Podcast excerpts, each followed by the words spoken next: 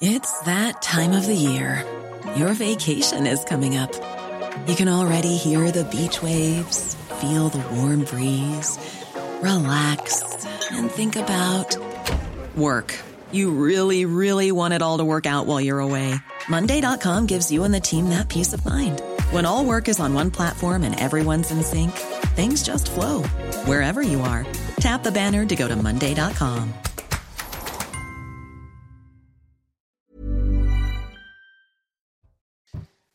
Bonsoir à tous, ravi de vous retrouver comme chaque soir à la même heure pour euh, Soir Info. On vous accompagne jusqu'à minuit pour traiter des, grands thèmes d'actualité et en débattre euh, évidemment. Au sommaire ce soir, les blocages, les opérations de coup de poing, les opérations coup de poing qui se multiplient contre la réforme des retraites, coupure sauvage d'électricité ou de voies ferrées, fermeture de dépôts de carburant ou de péages à la frontière euh, avec l'Espagne notamment. Les syndicats sont exaspérés, écrivent au chef de l'État pour le faire réagir et demander à être reçu. Mais Emmanuel Macron pourrait prendre la parole un peu plus tard après l'adoption du texte pour tourner cette euh, difficile page des retraites. Les Français et la rue sera-t-elle de cet avis? On en débattra dans un instant. L'autre grand sujet de la préoccupation euh, des Français, c'est le pouvoir d'achat. Est-on au pic de l'inflation? On entendra la réponse de Bruno Le Maire, le ministre de l'économie, qui prévoit qu'elle euh, baissera à partir de cet été. Mais cela veut-il dire que les prix, eux aussi, baisseront avec les explications en fin d'émission? Pour évoquer ces sujets, pas seulement, vous le verrez dans un instant. Gabriel Cluzel est parmi nous ce soir.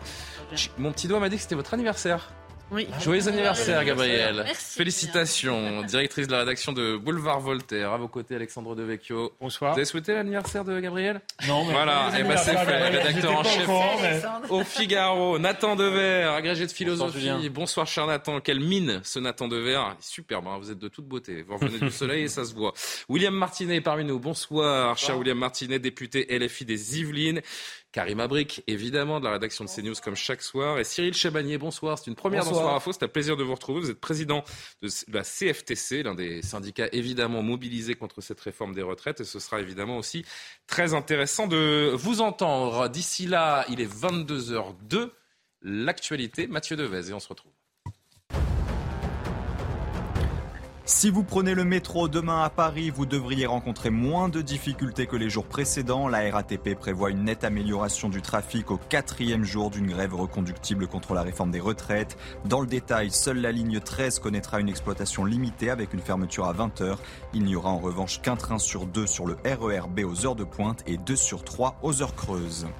Les jeunes consomment moins de tabac, d'alcool et de cannabis. C'est le résultat d'une étude de l'Observatoire français des drogues et des tendances addictives. On parle là des jeunes de 17 ans et moins. En revanche, deux nouvelles pratiques ont gagné en popularité. La cigarette électronique, dont l'usage a triplé en 5 ans, et la consommation de CBD. En football, vous l'avez peut-être suivi sur les antennes de Canal+, Nice s'impose en Moldavie contre le shérif Tiraspol en match aller des huitièmes de finale de la Ligue Europa Conférence. Une victoire 1-0 sur un but d'Ayoub Amraoui, une frappe lumineuse qui termine dans la lucarne. Bon, le Niçois voulait peut-être centrer, mais l'essentiel est ailleurs. Nice est le dernier représentant français sur la scène européenne exceptionnel ce but que je découvre avec vous en direct. On marque une euh, courte pause, on va évoquer, je vous le disais, très longuement, très largement cette contestation contre la réforme des retraites. Mais avant cela, les images sont arrivées. On va vous les soumettre. Le bras d'honneur, les bras d'honneur d'Éric Dupont-Moretti. A tout de suite. Nous sommes de retour sur le plateau de Soir Info avec ce soir donc Gabriel Cluzel, Karim Abric, Alexandre Devecchio, Nathan Dever, William Martinet, Cyril Chabagnier. Avant de s'attarder très longuement donc sur la mobilisation contre les retraites, ces images, ça fait trois jours qu'on les attend. On les a, les voici, on va les décrypter ensemble. Les bras d'honneur d'Éric Dupont-Moretti, ministre de la Justice. Regardez ça, grâce à nos confrères de, de Paris Match, ministre de la Justice, alors que vous découvrez donc ces Oh, c'est petit bras d'honneur, on va dire. En tout cas, c'est pas très ostensible. Le ministre de la Justice, qui, euh, pour ceux qui n'auraient pas suivi, a fait trois et non deux d'ailleurs discrets bras d'honneur au patron des députés LR, Olivier Marlex. Il venait d'évoquer les enquêtes en cours contre le camp présidentiel, la mise en examen d'Éric Dupont-Moretti. Ah, ça, ça, se voit quand même. Hein. Un geste qui avait mis l'hémicycle en ébullition. Éric Dupont-Moretti, par la suite, s'est euh, excusé publiquement pour, euh, pour son geste. Vous étiez dans l'hémicycle à ce moment-là, William Martinet? Non, j'étais pas dans l'hémicycle. Alors les images comme nous, euh, comme nous, vous les découvrez.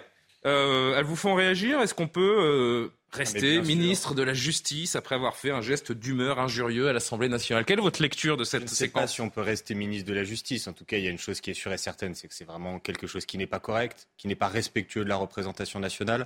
En plus, il faut le dire, il y a, il y a quand même une ambiance à l'Assemblée nationale, notamment entre le gouvernement et les parlementaires. Parce qu'on a quand même eu là toute une séquence de 49.3, de 47.1, bref, des, des mesures Comment vous la politiques. qualifieriez cette ambiance?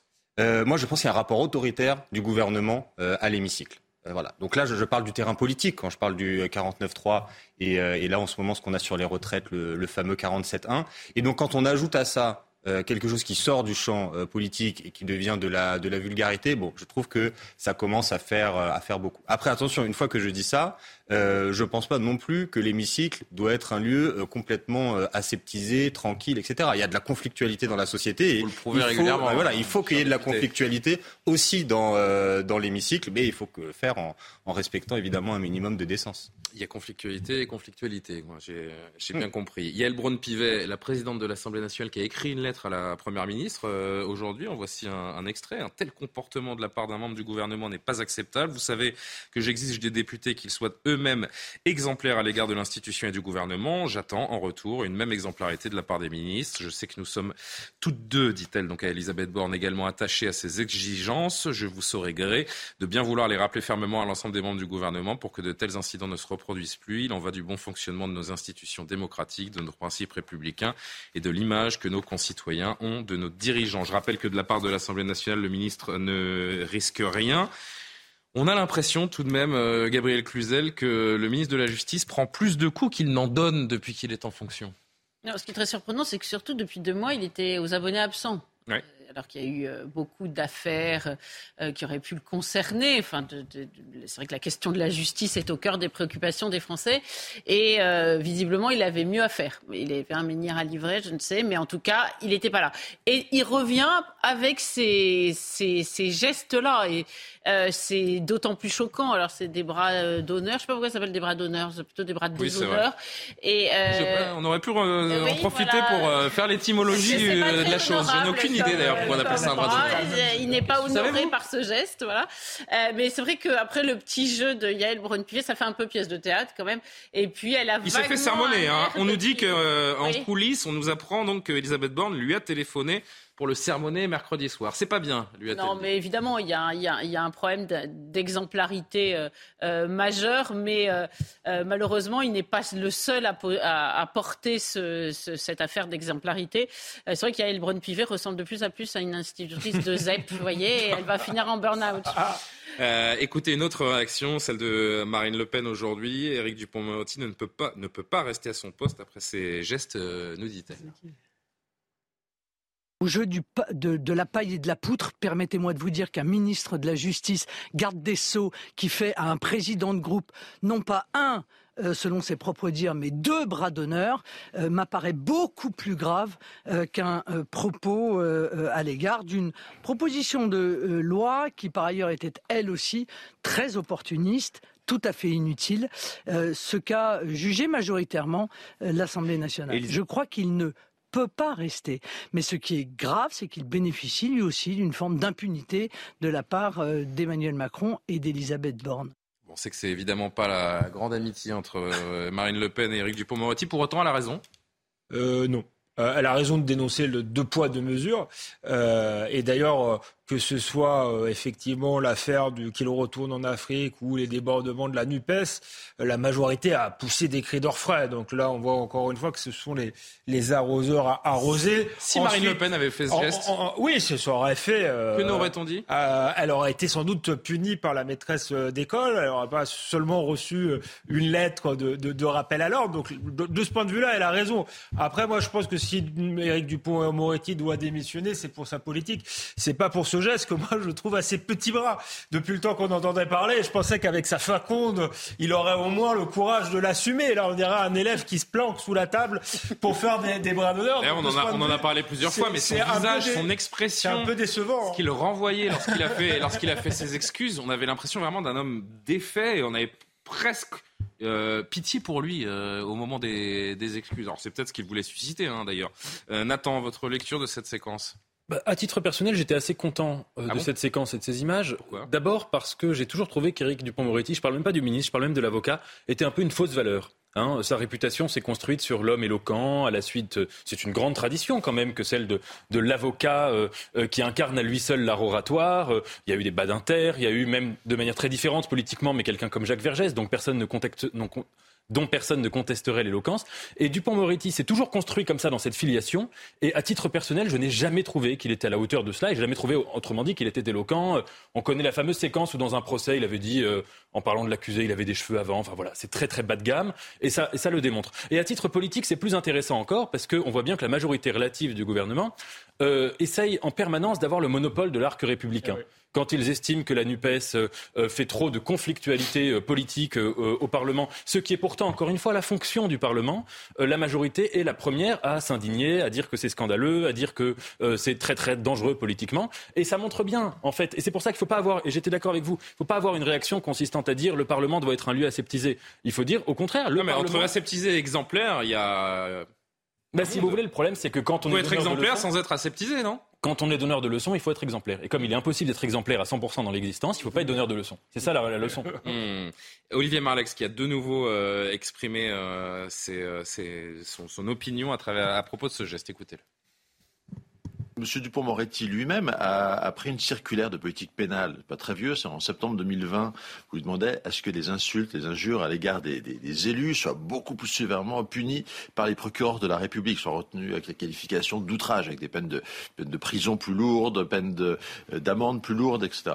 Voilà, tout ça est, euh, enfin, est indigne euh, d'un membre du gouvernement, c'est très clair. Alors maintenant, euh, soit ça dérange le président de la République, soit ça ne le dérange pas. Si ça ne le dérange pas, ça me paraît gênant.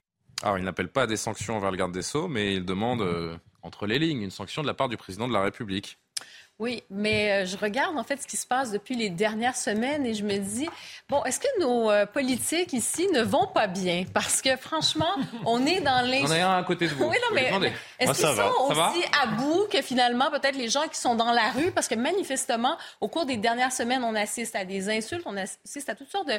En fait, il y a une même... euh, Je regardais dans son geste, donc oui, eff- effectivement, ça ne se fait pas. Je veux dire, c'est totalement euh, vulgaire, déplorable, mais effectivement, l'espèce de manque de conviction, euh, même dans ce geste déplorable, on se dit, ben c'est quand même... c'est- Non, non, mais c'est même... Ça montre un relâchement total Vous auriez préféré qu'il se lève et qu'il... Non, j'aurais euh, préféré qu'ils ne le fassent pas du tout. Mais mon point, c'est que euh, je quand je pose la question, est-ce qu'ils vont bien en ce moment, c'est qu'on dirait qu'il y a un relâchement de tout. Un relâchement du niveau, un relâchement dans, dans le langage. On a vu les insultes et même donc dans ces gestes où on se sent, on confond hein, cette théâtralité qu'on peut retrouver euh, dans l'hémicycle. C'est vrai. C'est- On confond cette théâtralité avec ce genre de geste-là qui est plutôt, euh, j'allais dire, plutôt bas de gamme Mais- finalement. Oui, parce qu'on dit souvent, euh, à à raison du reste, que l'hémicycle, ça a toujours été un endroit euh, pas aseptisé, où on s'invectivait, c'est comme ça que ça, la démocratie se portait bien.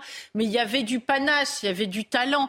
Là, il y en a hein. un qui fait un petit bras d'honneur euh, tout petit, qu'il est obligé de répéter parce que personne l'avait vu, et l'autre qui fait des mots croisés. Enfin, pardon, mais ça manque de Oui, ça gueule c'était Olivier même, hein. Dussopt euh, Voilà, donc, qui a été pris par la patrouille. euh, Il y, a beaucoup de, il y a beaucoup de grabuge, mais il n'y a pas beaucoup de talent. Vous voyez, autrefois il y avait des grands orateurs. Là, c'est quand même, euh, voilà, on a les politiques qu'on mérite peut-être, mais Cyril Chabanier, je rappelle que vous êtes le président de la CFTC. Vous avez fait le, le plaisir d'être là avec nous ce soir. Qu'est-ce que vous en dites, vous, de ça?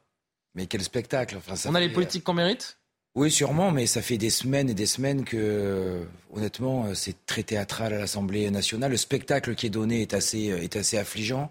Alors, ce qui est marrant, c'est qu'on a chaque semaine un groupe qui fait la leçon à l'autre groupe, et puis ça tourne. hein. donc, comme ça, au moins, à la fin, à la fin du mois, chacun aura eu sa petite, sa petite séquence. Enfin, c'est quand même, euh, c'est quand même un petit peu grave. Évidemment qu'il ne faut pas que ce soit aseptisé. Il y a toujours eu, vous l'avez dit, euh, des coups d'éclat. mais Il a dépassé les bornes? mais c'est, mais il y a eu toujours des coups d'éclat. Mais là, on n'est pas dans des coups d'éclat, on est dans des petits coups et c'est pas que depuis hier, c'est depuis euh, des semaines. Donc évidemment que c'est pas acceptable, évidemment que ce n'est pas à faire. Après, je trouve que le temps qu'on passe à parler depuis des semaines des euh, petites affaires, des petits mots. Des... dans deux minutes, c'est fini. On passe, je pense qu'il y a des sujets un peu plus intéressants. C'était pour vous aider à faire la transition sur les retraites. Mais je vous remercie. Merci d'être là. non, mais c'est qu'en faisant Je me demandais ce qu'il me manquait depuis deux ans dans Soir Info, mais ça y est, j'ai compris. Oui, mais ce genre de geste-là aussi, ce genre d'attitude qu'on voit à l'hémicycle, c'est effectivement, ça fait en sorte qu'on ne parle plus des choses de fond. Ils ne font pas leur travail non plus. Et je trouve qu'on est dans la gestion, dans la fanfaronnade d'ego. Chacun y va avec son petit spectacle sur lui-même et c'est déplorable pour les Français. C'est vrai ce que vous parce que les coups d'éclat à l'Assemblée nationale, ils ont un sens, ils ont une légitimité s'ils viennent cristalliser une colère sociale ou une, pulsion qui existe dans la société. Et là, euh, on est uniquement dans de la politique politicienne et ça ne reflète rien, ça ne réverbère rien de la société. Donc c'est vrai qu'on pourrait utiliser cette, cette distinction-là, ce critère pour voir quels sont les, les hors-pistes qui sont, disons, intéressants ou légitimes politiquement et ceux qui n'ont euh, vraiment pas grand intérêt. William Martinet, un, dernier mot. Euh, je demandais tout à l'heure à, Cyril Chabanier, est-ce qu'on a les politiques qu'on mérite Je vais reformuler. Est-ce qu'on a les politiques qui nous ressemblent? Écoutez, je pense en tout cas qu'il y a un, contexte, un climat à l'Assemblée nationale qui est, euh, assez global. C'est une cinquième république qui est euh, essoufflée, pense qu'il y a un problème, un manque de renouveau démocratique dans le pays et les institutions de la Ve République n'arrivent pas à jouer euh, le rôle qu'elles devraient jouer. Il y a une majorité qui est une majorité relative, qui est en fait minoritaire à l'Assemblée nationale, donc qui est en permanence mis en difficulté. Un gouvernement qui, je crois, est encore plus euh, minoritaire, et y compris avec des ministres qui ont bien du mal à trouver les arguments pour défendre euh, les réformes qui sont portées par le président de, la République. Et à côté de ça, on a un pays qui est effectivement très en tension, parce qu'on a, a un peuple français qui est en train de se levé dans sa quasi-intégralité euh, contre cette réforme des, euh, retraites. Donc tout ça, forcément, ça a un impact sur la façon dont, se passe, euh, dont les choses se passent à l'Assemblée nationale. Donc moi, encore une fois, je, pense qu'il ne faut pas que ça se traduise par ce genre de geste. Vous, l'avez dit, Nathan, ça, ça n'incarne rien socialement, le bras d'honneur de Dupont-Moretti. Qu'est-ce que ça représente? Qui Personne que, que lui-même, que ce qu'il a au fond de la tête. Donc c'est pas, c'est pas intéressant. Mais par contre, encore une fois, quand vous avez, il y a quelques jours, plus de 3 millions de personnes qui descendent dans la rue pour s'opposer à une, à une réforme des, des retraites, excusez-moi, je pense qu'il ne faut pas attendre de l'Assemblée nationale et notamment de l'opposition et de nous, euh, la NUPES, que les choses elles se passent bien tranquillement, bien gentiment, avec un ton très agréable, etc. Je, pense qu'il ne faut pas, euh, il ne faut pas faire, euh, il ne faut pas faire ça. Et il faut essayer de, de porter la, la, colère qui peut exister dans le pays, parce que pour finir, si la colère elle ne se cristallise pas, elle ne s'exprime pas dans l'hémicycle, elle se fait ailleurs et notamment par des formes euh, violentes euh, physiques. Et je pense que c'est ça qu'il faut éviter. On a, on a, non mais on a un rôle de, de catalyseur euh, au sein de, de l'hémicycle qui, à mon avis, est, est, important. On referme cette parenthèse. On marque une dernière pause avant de se retrouver pendant plus d'une heure sans pub. Et puis on va donc évoquer ces blocages, ces opérations coup de poing qui se multiplient contre la réforme des retraites. A tout de suite. Le retour du, euh, de Soir Info et des débats juste après le rappel de l'actualité. Mathieu Devez, il est 22h30 pile. Bienvenue sur CNews. À deux pas de la Tour Eiffel, les poubelles débordent. Selon la mairie de Paris, 3700 tonnes de déchets n'ont pas été ramassées aujourd'hui. Depuis lundi, les éboueurs ne collectent plus les ordures dans la moitié des arrondissements. Ils protestent contre la réforme des retraites. Le mouvement social devrait se poursuivre au moins jusqu'à demain. Les cheminots aussi protestent contre la réforme des retraites. Le trafic reste donc fortement perturbé à la SNCF. Demain, la moitié des TGV Inouï et Ouigo seront supprimés, ainsi que 60% des TER. Le groupe public appelle les voyageurs à annuler ou reporter leurs déplacements demain et ce week-end. Si vous êtes en terminale, vous n'avez plus qu'une heure et demie pour formuler vos vœux dans Parcoursup. Plus de 20 000 formations sont reconnues par l'État. Chaque candidat peut formuler 10 vœux et à partir de minuit, il sera trop tard. Les élèves auront ensuite jusqu'au 6 avril pour compléter leur dossier. Euh, on va se détendre. Chaque génération. on se demandait euh, qu'est-ce que c'était à l'époque avant Parcoursup? C'est vrai que moi j'ai pas connu, mais je sais plus comment ça s'appelait. Non, on formulait des, des vœux et puis euh, APB. Admission post-bac. Ah, c'est ça. Bon. Parenthèse refermée, toujours avec donc William Martinez, Cyril Chabanier, président de la CFTC, Nathan Dever, Alexandre Devecchio, Karim Abrik, Gabriel Cluzel. Les blocages, on y vient. Les opérations coup de poing qui se multiplient contre la réforme des retraites, coupure sauvage d'électricité ou de voies ferrées, fermeture de dépôts de carburant ou de péages. Les expéditions euh, de carburant d'ailleurs étaient toujours bloquées ce matin à la sortie de plusieurs raffineries françaises. Et les automobilistes, eh bien, ils commencent à, s'inquiéter, à se ruer vers les stations-service. Célia Gruyère nous euh, donne un petit peu d'explication. Écoutez. Des pompes à essence hors service, des stations vides ou fermées, les effets de la grève dans les raffineries commencent à se faire ressentir et les automobilistes sont déjà inquiets. Je suis venu pour faire le point, parce que je crains que les stations de service euh, ferment euh, à n'importe quel moment et qu'on retrouve la crise qu'on a retrouvée euh, il y a quelques mois. Pour l'instant, bon, il y a pas de, il y a encore de l'essence, mais voilà quoi. Mais c'est vrai que j'espère que la grève va se finir bientôt et qu'on se remet au travail comme avant quoi. Pas de scénario catastrophe en Ile-de-France pour le moment. Les pénuries de carburant impactent surtout l'ouest de la France. En Mayenne, dans la Sarthe ou le Calvados, entre 20 et 25% des stations manquent d'au moins un type de carburant. À l'échelle nationale, ce sont près de 5 d'entre elles qui sont touchées. Olivier Gantois, président de l'Union française des industries pétrolières, se veut rassurant sur la situation. En ce qui concerne les, dépôts donc, qui alimentent directement les stations, il y en a à peu près 200, je vous le rappelle, sur le territoire national. Sur ces 200 dépôts, il y en avait 5 qui étaient euh, encore bloqués hier soir donc 195 qui envoyaient du carburant vers les stations, ce qui fait que les quantités de carburant qui étaient livrées aux stations par camion-citerne étaient normaux hier. Il n'y a pas de problème d'approvisionnement des stations-service et la situation est en train de s'améliorer. Si la grève a déjà été levée à la raffinerie de Port-Jérôme-Grinvenchon, le mouvement se poursuit dans les autres établissements de Total Energy et ESSO ExxonMobil. Cyril Chabagnier, les syndicats, l'intersyndicale que vous représentez à travers la CFTC ce soir, qui avait promis de mettre euh, la France à l'arrêt contre la réforme des, retraites, on ne va pas se mentir, pour l'instant, par la grève, ça ne fonctionne pas, mais les actions coup de poing se, multiplient. Et que comme ça qu'on peut se faire entendre? Il y a malheureusement peut-être plus que comme ça qu'on pourra se faire entendre. On a fait euh, je crois, de manière très responsable pendant un mois et demi euh, des manifestations, six manifestations avec à chaque fois plusieurs millions de personnes euh, dans la rue, dans un contexte quand même qui est le, le plus euh, difficile possible, avec les problèmes d'inflation, de pouvoir d'achat, réussir à mettre dans la rue des millions de personnes, c'était un pari qui n'était pas forcément gagné d'avance. Et il y a vraiment un silence radio de la part, de la part du gouvernement. On semble que rien n'est entendu.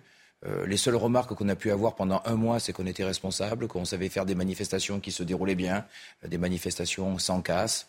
Euh, c'était presque un peu hilarant, voire méprisant. Vous assumez, en, tant que, en, tant que, président de la CFTC, vous assumez ce qui est le virage qui est en train de prendre cette, oui, nous avons dit... Je parle de la CFTC parce que, à l'image de la CFDT, d'ailleurs, vous êtes ce qu'on peut appeler des syndicats réformateurs, plus dans le dialogue que d'autres organisations syndicales, et on pense tous à la CGT qui, qui, qui, qui est par essence beaucoup plus dure. Jusqu'à quand vous allez assumer cette stratégie de, de blocage et de durcissement? Jusqu'à quand allez-vous rester euh, une... Nous l'assumons en intersyndical euh, parfaitement. Nous avions dit euh, que nous allions monter progressivement d'un cran. C'est ce que nous faisons. Nous avons commencé par les, manifestations, puis les grèves. Aujourd'hui, il y a dans certains secteurs des grèves reconductibles ou des, ou des blocages. Euh, nous avons dit aussi que ça ne se décrétait pas de manière euh, confédérale, donc d'en haut, puisque forcément c'est dans les entreprises, dans les secteurs d'activité, dans les assemblées générales où les salariés décident eux-mêmes des actions qu'ils considèrent les plus adéquates. Et on soutient, on soutient jusqu'à, évidemment, euh, pour nous c'est très important, il faut que ça respecte les biens et les personnes. Donc s'il y a des actions qui ne respectent pas les biens ou les personnes, on se désolidarisera bien évidemment, mais je sais que c'est un peu le rêve depuis un mois et demi. Ça a déjà un peu commencé. Euh, non, non, il y a pas dans un instant les coupures euh, au Stade de France euh, aujourd'hui. On entendra les reprensantants syndicaux, les éboueurs qui cessent le ramassage dans certains quartiers ça, parisiens. Les éboueurs qui cessent le ramassage, c'est pas un excès, c'est non, c'est un droit de grève qui. C'est un droit de grève, mais vous me disiez notre limite, c'est le moment où les biens ou les personnes sont incommodés. Bah, ça, ça pas incommodés, c'est il faut respecter les biens et les personnes. Donc je sais que par ce moment il y avait l'envie de couper l'électricité à des députés, ce qu'on ne cautionnait pas. Euh, au Stade de France, je trouve à titre personnel que ce n'est pas la meilleure idée, mais ça reste encore respectable. Alors je sais que depuis un mois et demi, c'est le rêve du gouvernement et parfois d'autres personnes que l'intersyndicale se fragilise et en tout cas se sépare. L'intersyndicale, elle est solide. À chaque fois, on arrive à trouver entre nous euh, un compromis. Et je pense que ça va durer et que ça va même durer au-delà du vote s'il y a vote à l'Assemblée nationale. Vous y croyez toujours? Vous croyez que le, gouvernement, que le président de la République euh, va céder, quelle que soit la, oui, je crois que euh, je crois, je crois que c'est possible et ça ne s'arrêtera pas une fois qu'il y aura eu le vote, parce que derrière, on sait qu'il y aura des recours au Conseil constitutionnel. Mhm. Une loi votée n'est pas forcément une loi promulguée, rappelez-vous du CPE. Euh, derrière, il y a aussi encore des décrets d'application sur lesquels on peut agir. Donc le mouvement va, va continuer. Il faudra trouver les types d'actions qui sont les plus adéquats. Mais c'est vrai que c'est jamais évident de trouver euh, la bonne ligne entre ce qui est acceptable et ce qui ne l'est pas. Mais je crois que jusqu'à présent, l'intersyndicale a montré que cette ligne, elle l'avait euh, trouvée. William Martinet, député LFI des, des, Yvelines, je le rappelle, le discours il est clair hein, sur ce plateau de la part de la CGT. Nous sommes prêts à faire grève tant que la réforme ne sera pas retirée. Le passage de la grève au blocage, il se concrétise depuis, euh, depuis quelques jours maintenant. J'ai envie de dire, c'est maintenant que ça se passe. Oui, c'est maintenant. Euh, je suis, mon groupe parlementaire est en total soutien à l'intersyndicale euh, dans ses actions, parce que je pense que le durcissement... Quelles que soient les actions, quels que soient les blocages Non, le, le blocage, euh, la grève, les coupures, tous les moyens que les travailleurs ont pour se faire entendre dans la société quand ils ont un pouvoir politique euh, qui fait la sourde oreille. Voilà, on en est là. C'est pour ça que je pense que le durcissement du mouvement, il est inévitable. Et je pense aussi que face au durcissement du mouvement et au blocage du pays que cela va entraîner, ce sera aussi inévitable pour le pouvoir, pour Emmanuel Macron, de retirer sa réforme des, euh, des retraites. Donc je, je, suis en total soutien. Je pense que c'est aussi ces moments-là où on se rend compte qu'il y a des travailleurs qui sont essentiels, parce que c'est le moment où les éboueurs arrêtent de ramasser les poubelles, euh, que euh, Paris ou les grandes villes euh, changent de forme, qu'on se rend compte que heureusement qu'il y a des gens qui font ce boulot difficile pour que les ordures soient ramassées. Mais ça marche aussi pour ceux qui bossent dans les raffineries, pour ceux qui sont les électriciens ou les gaziers. Bah, quand ces travailleurs-là, ils décident d'arrêter de bosser parce qu'ils sont plus d'accord avec le fonctionnement de la société, ça crée des perturbations partout. Donc il y a le monde du travail là qui se fait voir, qui montre qu'il est essentiel, et j'espère que le plus vite possible, parce qu'à mon avis c'est ça le sujet, c'est le plus vite possible, on doit avoir du côté du gouvernement une réponse parce que le blocage du pays, même s'il est nécessaire, comme je le disais, on va avancer dans l'émission et on verra que la euh, réponse de la part du gouvernement, du président de la République, qui est sollicité à deux reprises en 24 heures, pour l'instant, c'est euh, c'est loin d'être fait. Mais on reste vraiment là sur euh, ciblé sur sur les blocages encore quelques minutes. J'évoquais il y a un instant cette coupure d'électricité au Stade de France aujourd'hui, la CGT qui annonce avoir mené une coupure d'électricité ciblée, privant de courant donc le stade et le chantier aussi du, du village olympique, toujours dans ce même secteur de, Saint-Denis, de la Seine-Saint-Denis. Écoutez deux syndicalistes euh, CGT qui justifiaient cette action aujourd'hui.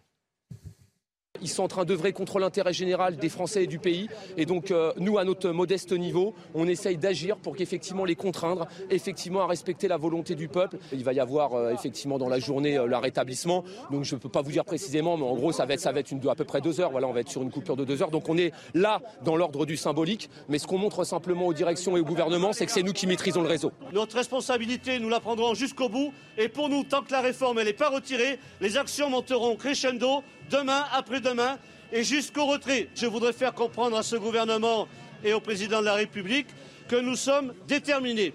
Les agents des industries électriques et gazières sont prêts à tout. Dans le tout, imaginez, une France dans le noir, je pense que personne n'en a envie. Alors prenez vos responsabilités, nous on a pris les nôtres, retirez votre réforme. Vous allez voir ce que vous allez voir, nous promet la CGT. Ça va trop loin, Gabriel, ou pas? Je, pense qu'il y a une bonne partie des Français. Le discours est, haineux. Hein. Moi, je, moi c'est juste ça qui m'interpelle. C'est ces blocages également. Moi, je, trouve ça euh, assez choquant d'entendre. Nous sommes prêts à tout. Nous sommes prêts à tout. C'est quoi tout un sens. Donc c'est, pardon, Cyril Chabanier, nous vous associons à ces, à ces discours-là. Vous êtes dans une intersyndicale, vous êtes unis. Je, suis vraiment désolé, Gabriel. C'est vrai que ça me fait réagir et je reviens tout de suite vers vous. Je vous demande de m'excuser, mais je, nous vous associons par la force des choses à ce genre de discours, monsieur. vous pouvez pas nous associer à ce genre de discours. Vous, pouvez... vous êtes dans l'intersyndicale. Justement, j'assume parfaitement l'intersyndicale, ce qui est écrit et publié par l'intersyndicale. L'intersyndicale avait euh, d'ailleurs, pour euh, appeler à la manifestation, appelé le mardi 7 à la France à l'arrêt. D'ailleurs, vous remarquerez que l'intersyndicale n'a pas appelé à des grèves reconductibles ou à des blocages. Elle a simplement dit que. Qu'est-ce que vous leur dites à ces messieurs qui sont prêts à tout On ne partage pas. Il y a des différences entre les syndicats. On ne partage pas les mêmes choses. Sinon, on serait dans le même syndicat. Donc à la CFTC, on n'est pas prêt à tout.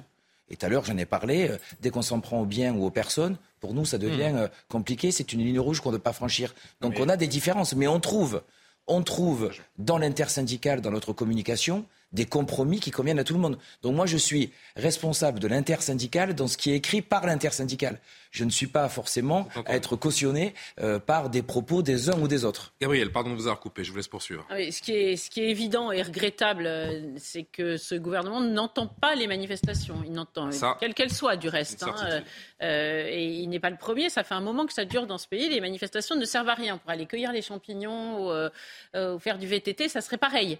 Donc évidemment, c'est un problème parce que c'est dénier un droit démocratique. La manifestation, ça ne peut pas être que du cause toujours, tu m'intéresses. Donc finalement, comment euh, ils arrivent à faire euh, euh, un processus de radicalisation qui va peut-être les, les, les, forcer à reculer d'une façon ou d'une autre, mais après, quels dégâts Donc ça, c'est prodigieusement regrettable. Mais je crois quand même qu'il y a un risque de cornérisation des syndicats et de, de, de, de perte de soutien des Français s'il y a ce genre d'action tel que décrit par la CGT. Parce que là, alors On va voir dans un instant que c'est pas encore le cas. du hein. gouvernement de faire en sorte que euh, les syndicats ne soient plus unis, mais néanmoins, c'est quand même problématique pour euh, des syndicats liés à la CGT de ne pas se désolidariser de ce genre de paroles. on ne peut pas se contenter de dire c'est une différence de sensibilité. Vous voyez, c'est ah, un vrai sujet quand même. Hein, franchement, c'est un numéro d'équilibriste pour vous. Parce je ne crois, pas avoir, crois pas avoir dit ça. Je crois avoir dit que les huit organisations syndicales publient des communiqués en intersyndical qui disent des choses.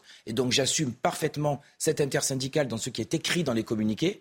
Ensuite, les propos de certains responsables, qui ne sont d'ailleurs absolument pas repris ou c'est pas ce qu'on dit dans les communiqués intersyndicales, ça ne, ça ne reflète Par exemple, quand il y a deux, trois jours, M. Lépine de la CGT dit euh, Nous souhaitons mettre la France à genoux. J'ai pas entendu la CFDT, la CFTC euh, et d'autres syndicats peut-être un peu plus euh, modérés dire Mais qu'est-ce que j'entends Il me semble ce soir devant vous que je suis en train de vous dire qu'on est prêt à tout. Je ne le cautionne pas. Mettre la France à genoux, c'est pas ce qu'on veut faire à la CFTC. Voilà, et c'est pour ça que dans l'intersyndical, on est huit organisations, donc il y a forcément des compromis. Ça doit être sympa les réunions, hein mais, mais ça se. Mettre une petite souris euh, lors des réunions de l'intersyndicale parce que très, se mettre tous d'accord là-dessus. Très très franchement, ça se fait euh, de manière assez assez facile. On passe pas un temps fou à se mettre d'accord sur les communiqués parce que tout le monde a envie que l'intersyndicale continue, donc tout le monde est prêt à faire un geste y compris euh, la CGT dans laquelle vous avez parlé. Donc on est tous solidaires de ce qu'on écrit et ce qu'on publie en intersyndical. Tout ce qui est les propos en dehors de l'intersyndical, moi, je ne suis pas là pour les, euh, pour les cautionner et, certains, je ne les cautionne pas du tout. Nathan Dever, votre regard, on, entend les syndicalistes dire sur ces actions de, blocage, de, coupure d'électricité. Oui, c'est de la désobéissance civile, c'est une forme de, de radicalité, mais c'est constructif parce que ça, nous apportera les, solutions que nous cherchons. Oui, écoutez, je pense c'est très triste ce que je veux dire, mais le durcissement, il est du côté du gouvernement.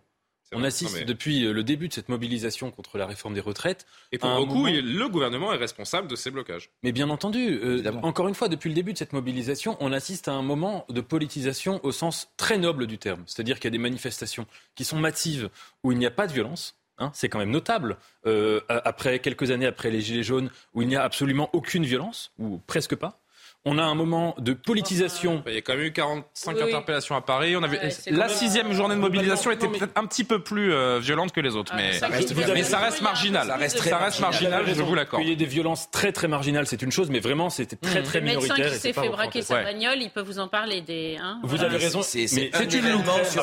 C'est une loupe sur euh, une euh, manifestation. Ça n'existe pas. Zéro problème. Et c'est déplorable.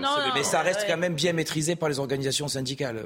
Exactement. La préfecture à certaines manifestations ou marches qui avaient pu avoir lieu ces dernières années, c'est quand même un moment très pacifique. Tout le monde le reconnaît, y compris le gouvernement d'ailleurs. Mmh. Oui, et mobilisation, donc globalement sans violence, euh, avec une politisation que je trouve de très bonne qualité, c'est-à-dire qu'il y a un vrai débat citoyen qui s'est instauré avec des questions qui sont passionnantes, des questions anthropologiques, notre rapport au temps long, notre rapport au travail, notre rapport au temps libre, à la régression sociale, à la manière dont on veut se projeter dans l'avenir, euh, au rapport entre progrès, euh, progrès technologique et acquis sociaux. Enfin, il y a des questions qui sont passionnantes. Et en face, on a un gouvernement qui fait la sourde oreille. C'est un manque de mépris, de, respect, c'est une marque de mépris. Et on pourrait presque dire, si on avait le regard un peu mal placé, mais on pourrait presque dire que c'est une incitation à, à faire de la violence. C'est-à-dire que globalement, depuis Emmanuel Macron est élu, un des seuls moments où malheureusement, c'est très triste à dire, moi je passe mon temps à dire que je suis pour la non-violence, mais un des seuls moments où le président a, reculé, c'est quand il y a eu euh, les, violences des Gilets jaunes. Donc si vous voulez, c'est extrêmement regrettable. Il y a des gens dans la société qui sont pour la violence. Euh, vous avez montré quelques extraits de personnes qui disaient qu'ils voulaient mettre la France à genoux, etc.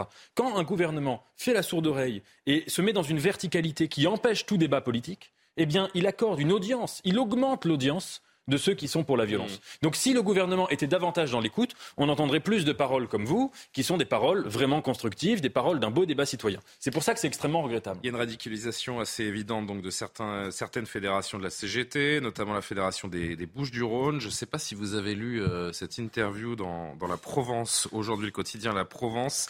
Monsieur Mathéou, aujourd'hui dans le journal, il a 48 ans, secrétaire général de l'Union départementale de la CGT 13, donc il est candidat à la succession de Philippe Martinez. L'Union départementale des Bouches-du-Rhône, d'ailleurs, qui vient de voter son adhésion à la Fédération syndicale mondiale je vais donner la liste des adhérents à la FSM. Euh, c'est la Corée du Nord, l'Iran, la Syrie, des syndicats révolutionnaires de Turquie, du Soudan, du Vietnam. Et regardez ce qu'il dit notamment. Le journaliste lui pose la question Est-ce que vous êtes un nostalgique de l'URSS Non, je ne suis pas un nostalgique, même si je ne crache pas dessus. Il faudrait regarder des choses dans le détail pour savoir comment vivaient les Russes à chaque époque. 60 à 70% regrettent le ton. On leur a assuré une assiette pleine, l'accès à la culture, à l'éducation, à la santé. C'est sûr qu'à un moment, il y avait des problèmes de liberté. Regardez les Cubains. Aujourd'hui, ils expliquent que leur régime, ce n'est pas le socialisme. Ils cheminent vers le socialisme. C'est quand même une drôle d'indulgence avec le les régimes soviétiques. Cyril Chabagnier, euh, là encore, est-ce que vous vous désolidarisez? Je rappelle juste à nos téléspectateurs, euh, c'est 70 millions de morts, hein, le régime soviétique. Ah, je ne pensais pas que j'avais besoin de dire que la CFTC n'était pas un syndicat avec un soutien fondamental sur les régimes de l'URSS ou quoi que ce soit. Enfin bon, euh, honnêtement, euh, on, est, on est vraiment sur un sujet. En plus, il y a, vous l'avez dit, il y a euh, un petit combat sur la succession de Philippe Martinez à la CGT. Il est candidat, donc il y a un jeu hmm. sûrement. Moi, je suis là pour parler euh, de la réforme des retraites. Non, mais ça passe crème, c'est ça. alors, Gabriel, je vais venir vers vous, mais je voudrais m'attarder sur euh, William Martinet un instant, parce que j'imagine que vous êtes euh, peut-être un, peu plus indulgent avec ce type de propos. Peut-être que je me trompe, hein. je vais avoir votre réponse tout de suite. Non, c'est pas une question mais, je veux dire, ce serait, ce serait une autre, une autre personnalité d'un autre bord qui dirait une chose pareille. Pareil, je pense qu'on lui tomberait dessus. On a voté des lois mémorielles dans ce pays qui condamnent ce type de propos tout de même. Euh, non. Non Non, pour ce qui est des lois mémorielles, si on veut être très précis, euh, non, ça n'a rien à voir avec, le, avec ce sujet. Mais moi, le... Donc il n'y a pas de problème Non, je ne dis pas qu'il n'y a pas de problème, euh, au contraire. Mais juste, moi, je ne veux pas jouer le jeu de la diversion par rapport au mouvement social qui a lieu et par rapport aux actions qui sont celles des, salariés de, la CGT. Parce que moi, ce que je trouve important, c'est les actions dont on parlait tout à l'heure, que menaient notamment les énergéticiens, parce qu'ils font des actions d'autodéfense populaire avec les blocages et, les question-là, vous n'avez pas de réponse eux, ils font... non, moi je dis, je, je joue pas à ces diversions-là. Je suis pas en train de jouer. non, non, mais c'est dans un quotidien très sérieux, un syndicaliste aujourd'hui qui va rentrer, que, que, tout le monde l'ait en tête. On va rentrer dans un moment où, parce que le mouvement va se durcir, parce que les blocages, les coupures vont devenir euh, de plus en plus euh, importantes, les camarades syndicalistes vont se faire taper dessus de plus en plus, y compris médiatiquement. Et donc tous les sujets vont être utilisés pour essayer euh, de dévier l'attention bah du public et pour essayer de les, de les moi, je le dis. Moi, je, je, le dis, je, ne veux pas participer à ça. Et moi, mon objectif, c'est au contraire de remettre la focale sur le fond du, du sujet. Et donc là, je parlais tout à l'heure de ce que faisaient les, les, énergéticiens, mais y compris ce que euh, la CGT fait dans les, euh, dans les Bouches-du-Rhône. Ils ont raison de, de faire ça et ils ont un soutien populaire très important. D'ailleurs, je rebondis sur ce que vous disiez tout à l'heure. Euh, Madame, vous disiez, les Français sont opposés à la réforme des retraites, mais ils sont aussi opposés au blocage. C'est pas vrai. C'est pas vrai. Le, tous les sondages qu'on a depuis le début nous disent que les gens sont autant contre la réforme qu'en soutien des blocages parce qu'ils ont bien compris, parce qu'ils ont bien compris le, qu'ils ont bien compris l'enjeu et que si on voulait aller jusqu'au bout et on était obligé de durcir, de durcir le, le mouvement. Et même moi, je, je le vois quand, quand, je suis sur le terrain dans les manifestations ou, ou, sur ma circonscription, le, les gens disent ça, y compris ceux pour qui c'est difficile de faire grève, y compris euh, pour ceux qui subissent le plus directement les conséquences du blocage. C'est dur pour eux et nous dit c'est dur de ne pas pouvoir aller faire peut-être mon plein à la station essence, euh, c'est difficile mais je soutiens ça. C'est ma façon de contribuer la question, au mouvement, de dire est-ce que, cette réponse sera la même dans une semaine, dans dix jours? Ça, c'est ah, et personne ne le sait. Je pense que les Français, ils savent un peu ce que c'est qu'une grève euh, et qu'un blocage, et que c'est pas la première fois qu'on l'a pas vécu. On se dit des ça raffineries qui sont bloquées et des stations essence où on peut pas faire le plein, etc. Je pense qu'il y a une grande, une grande clarté dans le débat et que les gens bah, sont, euh, sont très déterminés. Ça, l'avenir le dira. Euh, Gabriel Cluzel. Vous êtes très optimiste. Non, mais moi, je suis quand même un peu effrayé de voir écarter ça du revers de la main. Pardon, et c'est grave ce qu'il a dit, cette personne. Euh, les crimes du, communisme, je, vous renvoie, on parle de l'Ukraine toute la journée, l'Holodomor, c'est les crimes de Staline. Hein. Il y a un film excellent qui s'appelle L'ombre de Staline, qui raconte ça très bien. Toute l'intelligence de gauche était aveugle. Alors c'est vrai que, euh, par exemple, le journal L'Humanité euh, avait pleuré le jour de la mort de Staline, et tout le monde faisait une omerta, par exemple, sur précisément l'Holodomor. Tout ça n'a rien à voir alors aujourd'hui, avec les milliers de militants de la CGT aujourd'hui, vous nous dites, bah, tout cela, bon, c'est pas grave, ce qui compte, c'est que l'unité reste. Ben non, pardon, quand, quand à droite, vous parlez de cordon sanitaire, que vous interdisez à certains partis de se parler parce que euh, dans l'un d'entre eux, euh, quelqu'un aurait tenu des propos qui, qui, qui, qui, ne sont pas, selon vous, euh, dignes. Mais pourquoi ça fonctionne pas à gauche? Pourquoi quelqu'un de la, quand quelqu'un de la CGT euh, dit que Staline, bah, finalement, c'était très bien et que ça le dérange pas c'est pas du tout, par exemple, c'est pas du tout ça qu'il a dit. Non, mais vous pouvez pas, dire ça, non. Moi, je, bah, j'assume la position que j'ai ce soir de, de défendre les syndicalistes. Par exemple, là, vous venez de travestir totalement les propos du représentant du Regardez, regardez, William, William. Il a pas dit c'était très bien. William Martinet. Voilà, donc moi, on a, on a, on a, on a un très bon exemple parce que c'est ce qui va se passer dans les jours et dans les semaines qui viennent. William, la calomnie sur les S'il vous plaît, William Martinet, regardez comme moi. Ce que vous avez dit. Regardez comme moi, je me fous qu'on dise que je suis stalinien. Voilà exactement les propos de Monsieur Matteo. Surtout qu'il dit je ne crache pas dessus quand on fait référence à cette période. Donc ça veut dire quoi C'est quoi la phrase juste avant Je ne suis pas nostalgique, même si je ne crache pas dessus. Donc ça veut dire pas en même temps, pas en même temps, pas en même temps. Ce n'est pas la ligne de la CGT dans l'intersyndical. Et en effet, là, il représente, il représente lui et lui-même, ce monsieur. Voilà, exactement. En effet, mais on est dans un esprit quand même de qui est en train d'émerger à la CGT. Mais personne ne cautionne ça. Alors, Alexandre qui n'a pas parlé encore. Nathan, je reviens vers vous. Mais là, je vois que tout le monde est un peu énervé, donc on va se, on va se détendre une minute. Au-delà du débat des retraites, parce que je, effectivement, c'est pas le cœur du débat des retraites sur sur le communisme. Non, non, c'est pour ça qu'on va se recentrer. C'est vrai que dans le débat intellectuel, il y a une indulgence incroyable à l'égard des, des, des crimes du communisme, et on n'imagine pas effectivement quelqu'un euh, de droite euh, dire euh, bah finalement le nazisme bon je condamne mais les Allemands avaient peut-être un meilleur niveau de vie ce qui est vrai par ailleurs quand Hitler était était était au pouvoir donc ça c'est intéressant sur le deux poids deux mesures dans le le débat médiatique et c'est vrai que la, gauche devrait quand même faire son autocritique là-dessus et à mettre pour le coup un cordon sanitaire pour ceux qui continuent à défendre un système qui a un système totalitaire et qui a fait des millions de morts. Je, je, je referme la parenthèse.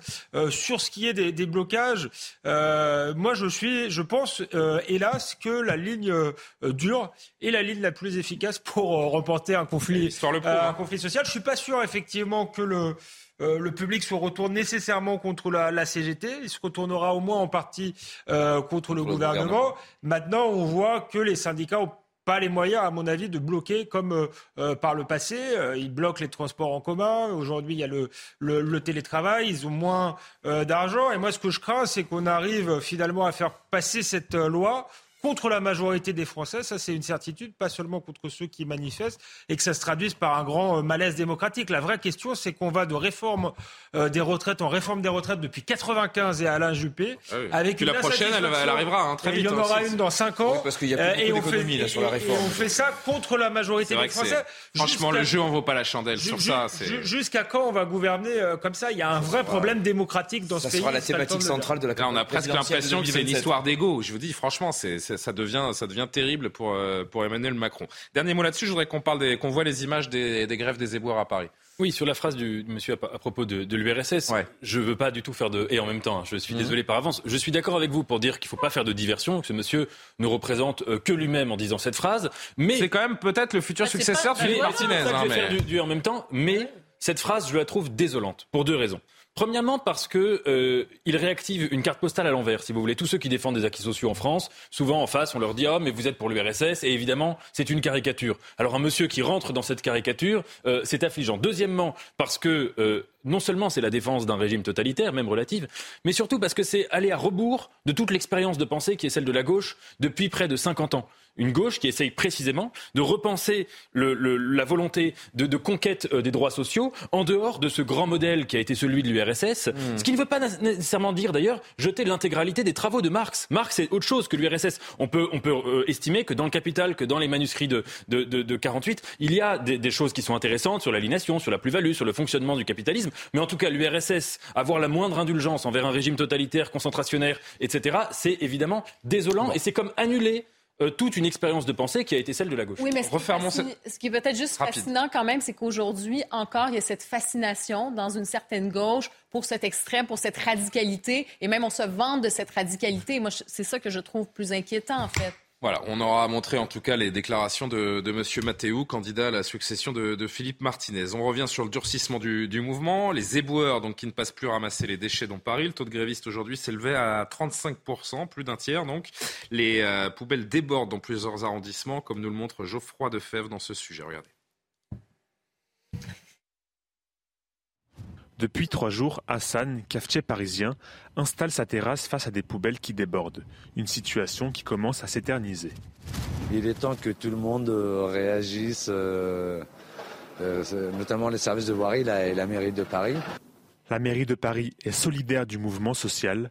Ce mercredi, la capitale a accumulé plus de 2000 tonnes de déchets. Au-delà des odeurs, s'ajoute une augmentation de nuisibles, comme le constate cette riveraine. Du côté des habitants, la grève des éboueurs divise.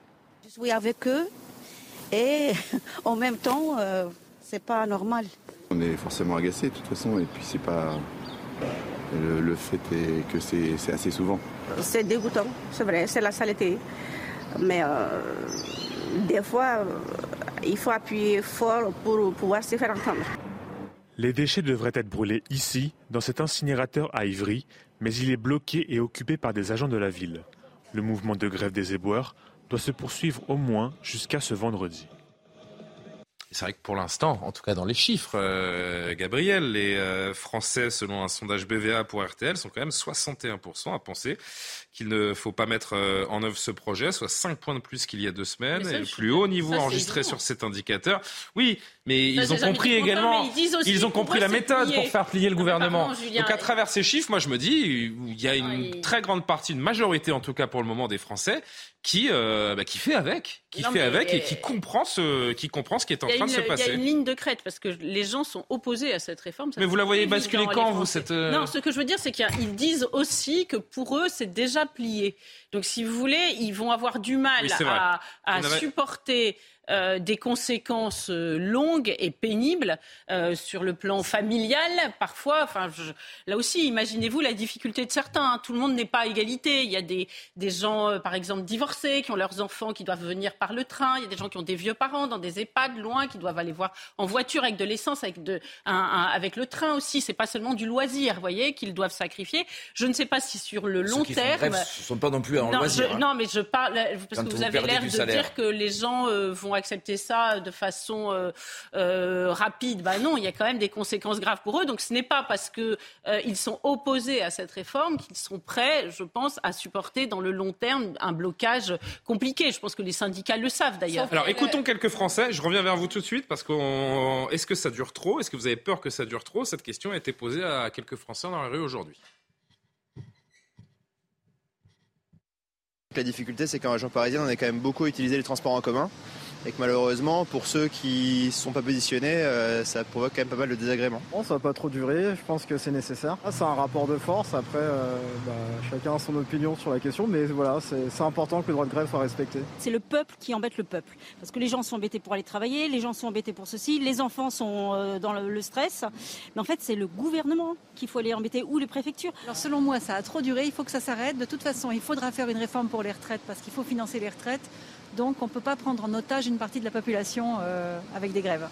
Si la grève, euh, Cyril Chabani, si la grève reconductible s'installe durablement, c'est vrai que cette question, elle est importante. Euh, comment l'opinion publique va évoluer au bout d'une semaine, deux semaines? Parce qu'un jour, deux jours, on, je vous dis, on comprend très bien. William Martinet a l'air plutôt euh, optimiste et c'est très bien. la vérité, c'est le terrain qui nous la donnera, hein, comme d'habitude. C'est un peu plus compliqué que ce Mais il y a des risques. Moi, je dis franchement, il y a des risques. Oui, il y a toujours des risques. On sait très bien qu'une grève reconductible crée des désagréments et qu'au bout d'un moment, ça peut faire changer l'opinion. Mais euh, il y a majoritairement, vous l'avez dit, les gens sont contre cette réforme. C'est la première fois que 56% ou 58% des Français disent qu'ils sont prêts à accepter des blocages, ce qui n'arrive jamais dans un sondage. Parce que même quand une réforme est euh, majoritairement opposée de la part des Français, ils sont quand même souvent moins de 50% à accepter des blocages. Donc il y a une vraie différence. Et ce qui est assez bizarre dans ces sondages, c'est que les Français sont, oui, une partie est à la fois un petit peu résignée en disant ça ne va rien changer, mais en même temps, ces mêmes personnes nous disent beaucoup, ça ne va rien changer si vous continuez à faire le type d'action que vous avez fait, que vous avez fait pendant un mois et demi. donc il faut monter d'un cran. C'est-à-dire que les personnes qui sont souvent résignées sont résignées, sauf si on arrive à un blocage plus important qui Donc oblige. il compte sur vous pour ne plus être résigné. voyez, donc c'est c'est euh, c'est très Vous allez paradoxal. finir à la CGT, euh, monsieur Non, mais Chabanier. c'est- hein, si non, mais moi je parle de ces personnes qui nous disent ça. Et en même temps, ces mêmes personnes vont venir vous dire parfois deux jours après que les blocages les ennuient énormément. Voilà. Mhm. Donc c'est très complexe, c'est très compliqué. vrai. Euh, mais ce qui est surtout, ce qui ressort en premier, c'est le fait que, enfin, de devoir en arriver là. Enfin, c'est ça qui est dingue. Euh, comment le gouvernement ne peut pas écouter 3 millions de Français qui est dans la rue Parce sont dans la rue. a, il a les moyens de faire passer cette loi, euh, de toute façon, le gouvernement. Oui, mais les conséquences par la suite, les conséquences de la crise sociale en effet, et de, l'explosion sociale par la suite. Il est 23h, on va poursuivre le débat, 23h01 même, mais euh, comme chaque soir à la même heure, on fait un rappel euh, des principaux titres de, de l'actualité et Mathieu Devez va vous donner également cette information. hein. On, on apprend il y a un instant qu'une fusillade donc dans une église a fait plusieurs morts en Allemagne à Hambourg. Mathieu Devez. Exactement, Julien, on vient de l'apprendre. Plusieurs personnes ont été tuées dans une fusillade ce soir à Hambourg. Des coups de feu ont été tirés dans une église. Peu d'informations pour l'instant. Selon la police de cette ville du nord de l'Allemagne, une importante intervention policière a actuellement lieu à Alsterdorf, un quartier au nord d'Hambourg. En France, la Cour des comptes appelle à un redressement des finances publiques du pays. Selon elle, avec un déficit à 5% du PIB et une dette supérieure à 100%, la situation des finances publiques restera cette année parmi les plus dégradées de la zone euro. La Cour des comptes pointe du doigt les soutiens massifs à l'économie et aux ménages, d'abord durant la crise sanitaire, puis face à l'envolée des prix de l'énergie. Les contrôleurs aériens sont en grève, ils s'opposent à la réforme des retraites. Dans ce contexte, l'aviation civile demande aux compagnies d'annuler 20% de leurs vols prévus ce week-end. Les aéroports d'Orly, de Marseille et de Toulouse sont notamment concernés. Il a zéro chance d'ailleurs. Mais il va, il va même pas être quand. Voilà, et on vous tiendra évidemment euh, informé au long de la soirée si euh, on en apprend plus et les derniers développements, les, les prochains développements autour de, de cette fusillade. Donc on l'apprend il y a seulement quelques minutes à, à Hambourg dans une église et euh, le bilan fait déjà état de, de mort. Retour à ce qui nous préoccupe tout de suite, à savoir cette euh, réforme des retraites et ces, euh, et ces blocages à répétition, ces fameuses actions, actions coup de poing. Autre image aujourd'hui, un, blocage euh, à la, non loin de la frontière espagnole au niveau des, péages, l'autoroute A9 précisément, qui a été, euh, bloquée. On voit notamment ces syndicalistes FO et, et CGT qui étaient sur place. Écoutez ce qu'ils nous disent. Ce qu'on demande, c'est euh, concrètement euh, de ne pas aller euh, voter cette, réforme des retraites que nous, qualifions d'injuste et de brutale, et d'ouvrir des négociations, de véritables négociations, un véritable dialogue social. hein. pour être dans un dialogue social, il faut être deux, et le gouvernement aujourd'hui, il est sourd. Il y a mécontentement qui s'expriment. Voilà, il y, a, il y a- une réforme que- qui, qui n'est pas, qui n'est pas acceptée par, par les travailleurs, les travailleuses. Et aujourd'hui, il faut dire les choses. Certes, c'est un blocage, mais c'est le gouvernement qui bloque. C'est le gouvernement qui bloque parce qu'il ne veut pas retirer son projet de réforme. Et là-dessus, on ne lâchera rien. Là, on continue le combat. On va montrer, on- il faut montrer aux, aux personnes et au gouvernement que 3 millions et demi de personnes dans la rue hier, en tout plus de 10 millions, enfin plus de 8 millions de personnes dans la rue, euh, de façon pacifique.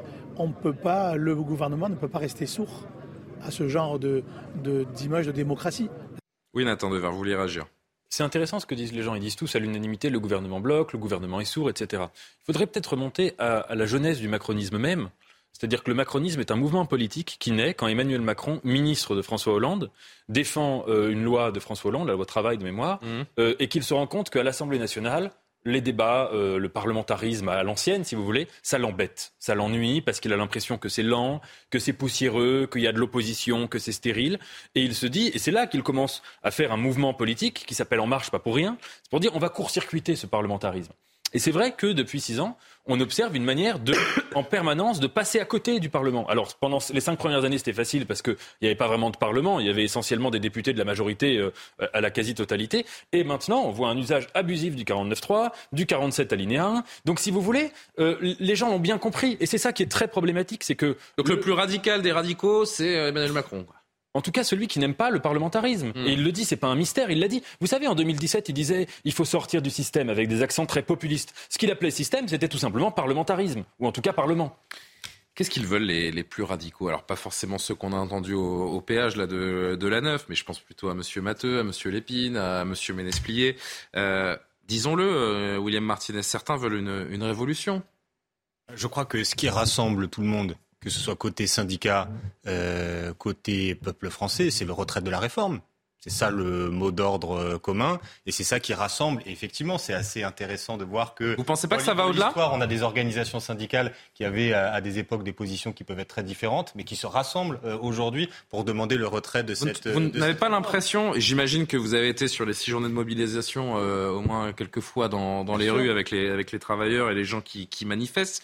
Vous n'avez pas le sentiment que ça va justement bien au-delà de la réforme des retraites, la vie chère, les crises qui ah s'enchaînent, la morosité ambiante? C'est pour ça que je parle de révolution, de grand soir, et chez certains. Le mot d'ordre commun et qui est important à préserver, c'est celui du retrait de la réforme euh, des retraites. Mais évidemment, on ne peut pas faire abstraction du contexte, on ne peut pas faire abstraction euh, de l'inflation, donc les prix qui augmentent, mais les salaires qui, eux, euh, n'augmentent pas. On ne peut pas non plus faire abstraction du fait que c'est de plus en plus difficile pour les jeunes. Aujourd'hui, c'était journée de, de manifestation des jeunes, des étudiants et des lycéens. Et le fait qu'ils soient confrontés à, à, la sélection avec Parcoursup, à la précarité pendant les études, la précarité sur le marché du euh, du, travail. Euh, évidemment, dans tout ça, il y a un modèle euh, de société où les gens sont jetables et les gens sont précaires, et c'est aussi ça qui est, qui est refusé. Mais euh, encore une fois, c'est le sujet de la retraite qui cristallise euh, tout. Et les salariés qui font euh, une grève aujourd'hui, vous savez, on, ne fait jamais grève à la légère.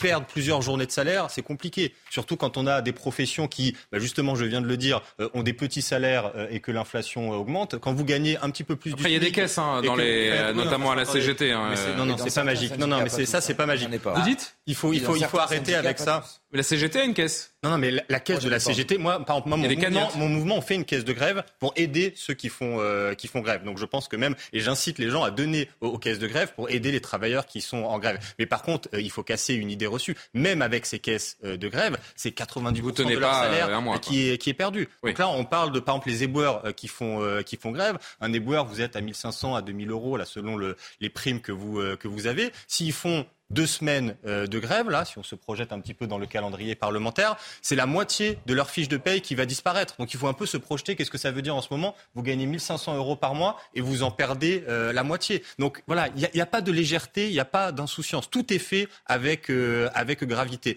Et le fait qu'on arrive à voir... personne ne parle d'insouciance. Hein. Bah, J'avais l'impression d'entendre un peu dans la discussion, bon, les gens se lancent dans cette mobilisation, mais une fois qu'ils se rendront compte des conséquences dans le blocage de l'économie, ils vont faire marche arrière. Bah, moi, je pense que c'est pas parler de l'opinion. Je pense, oui, mais l'opinion, c'est pareil. Enfin, je veux dire, les gens se rendent compte de la gravité des sujets aussi. Ils arbitrent entre eux. Qu'est-ce que ça veut dire être très embêté, même mis en difficulté par un blocage de l'économie. Mais qu'est-ce que ça veut dire euh, bosser deux ans de plus euh, avec la réforme des retraites? Parce que là aussi, quand on parle des professions qui sont, euh, qui sont difficiles, où les gens sont, sont cassés par le travail, où, le travail abîme leur corps, où les gens finissent en invalidité mmh. avant de partir à la retraite, quand vous dites à ces gens-là, vous allez travailler deux ans de plus, c'est pas de la théorie, hein, et c'est même pas du débat politique dans le sens est-ce que je suis de gauche, je suis de droite, je suis pour ou je suis contre Macron, etc. C'est qu'est-ce qui va se passer dans ma carrière professionnelle? Est-ce que je vais partir à la retraite en bonne santé? Donc ces sujets-là sont graves, les gens en ont conscience et ils sont déterminés. Et je pense que le pouvoir ferait mieux de se rendre compte de cette détermination avant qu'on soit dans une situation trop euh, trop compliquée. Ça ressemble un peu à l'ultime bras de fer euh, pour les pour les syndicats carrément.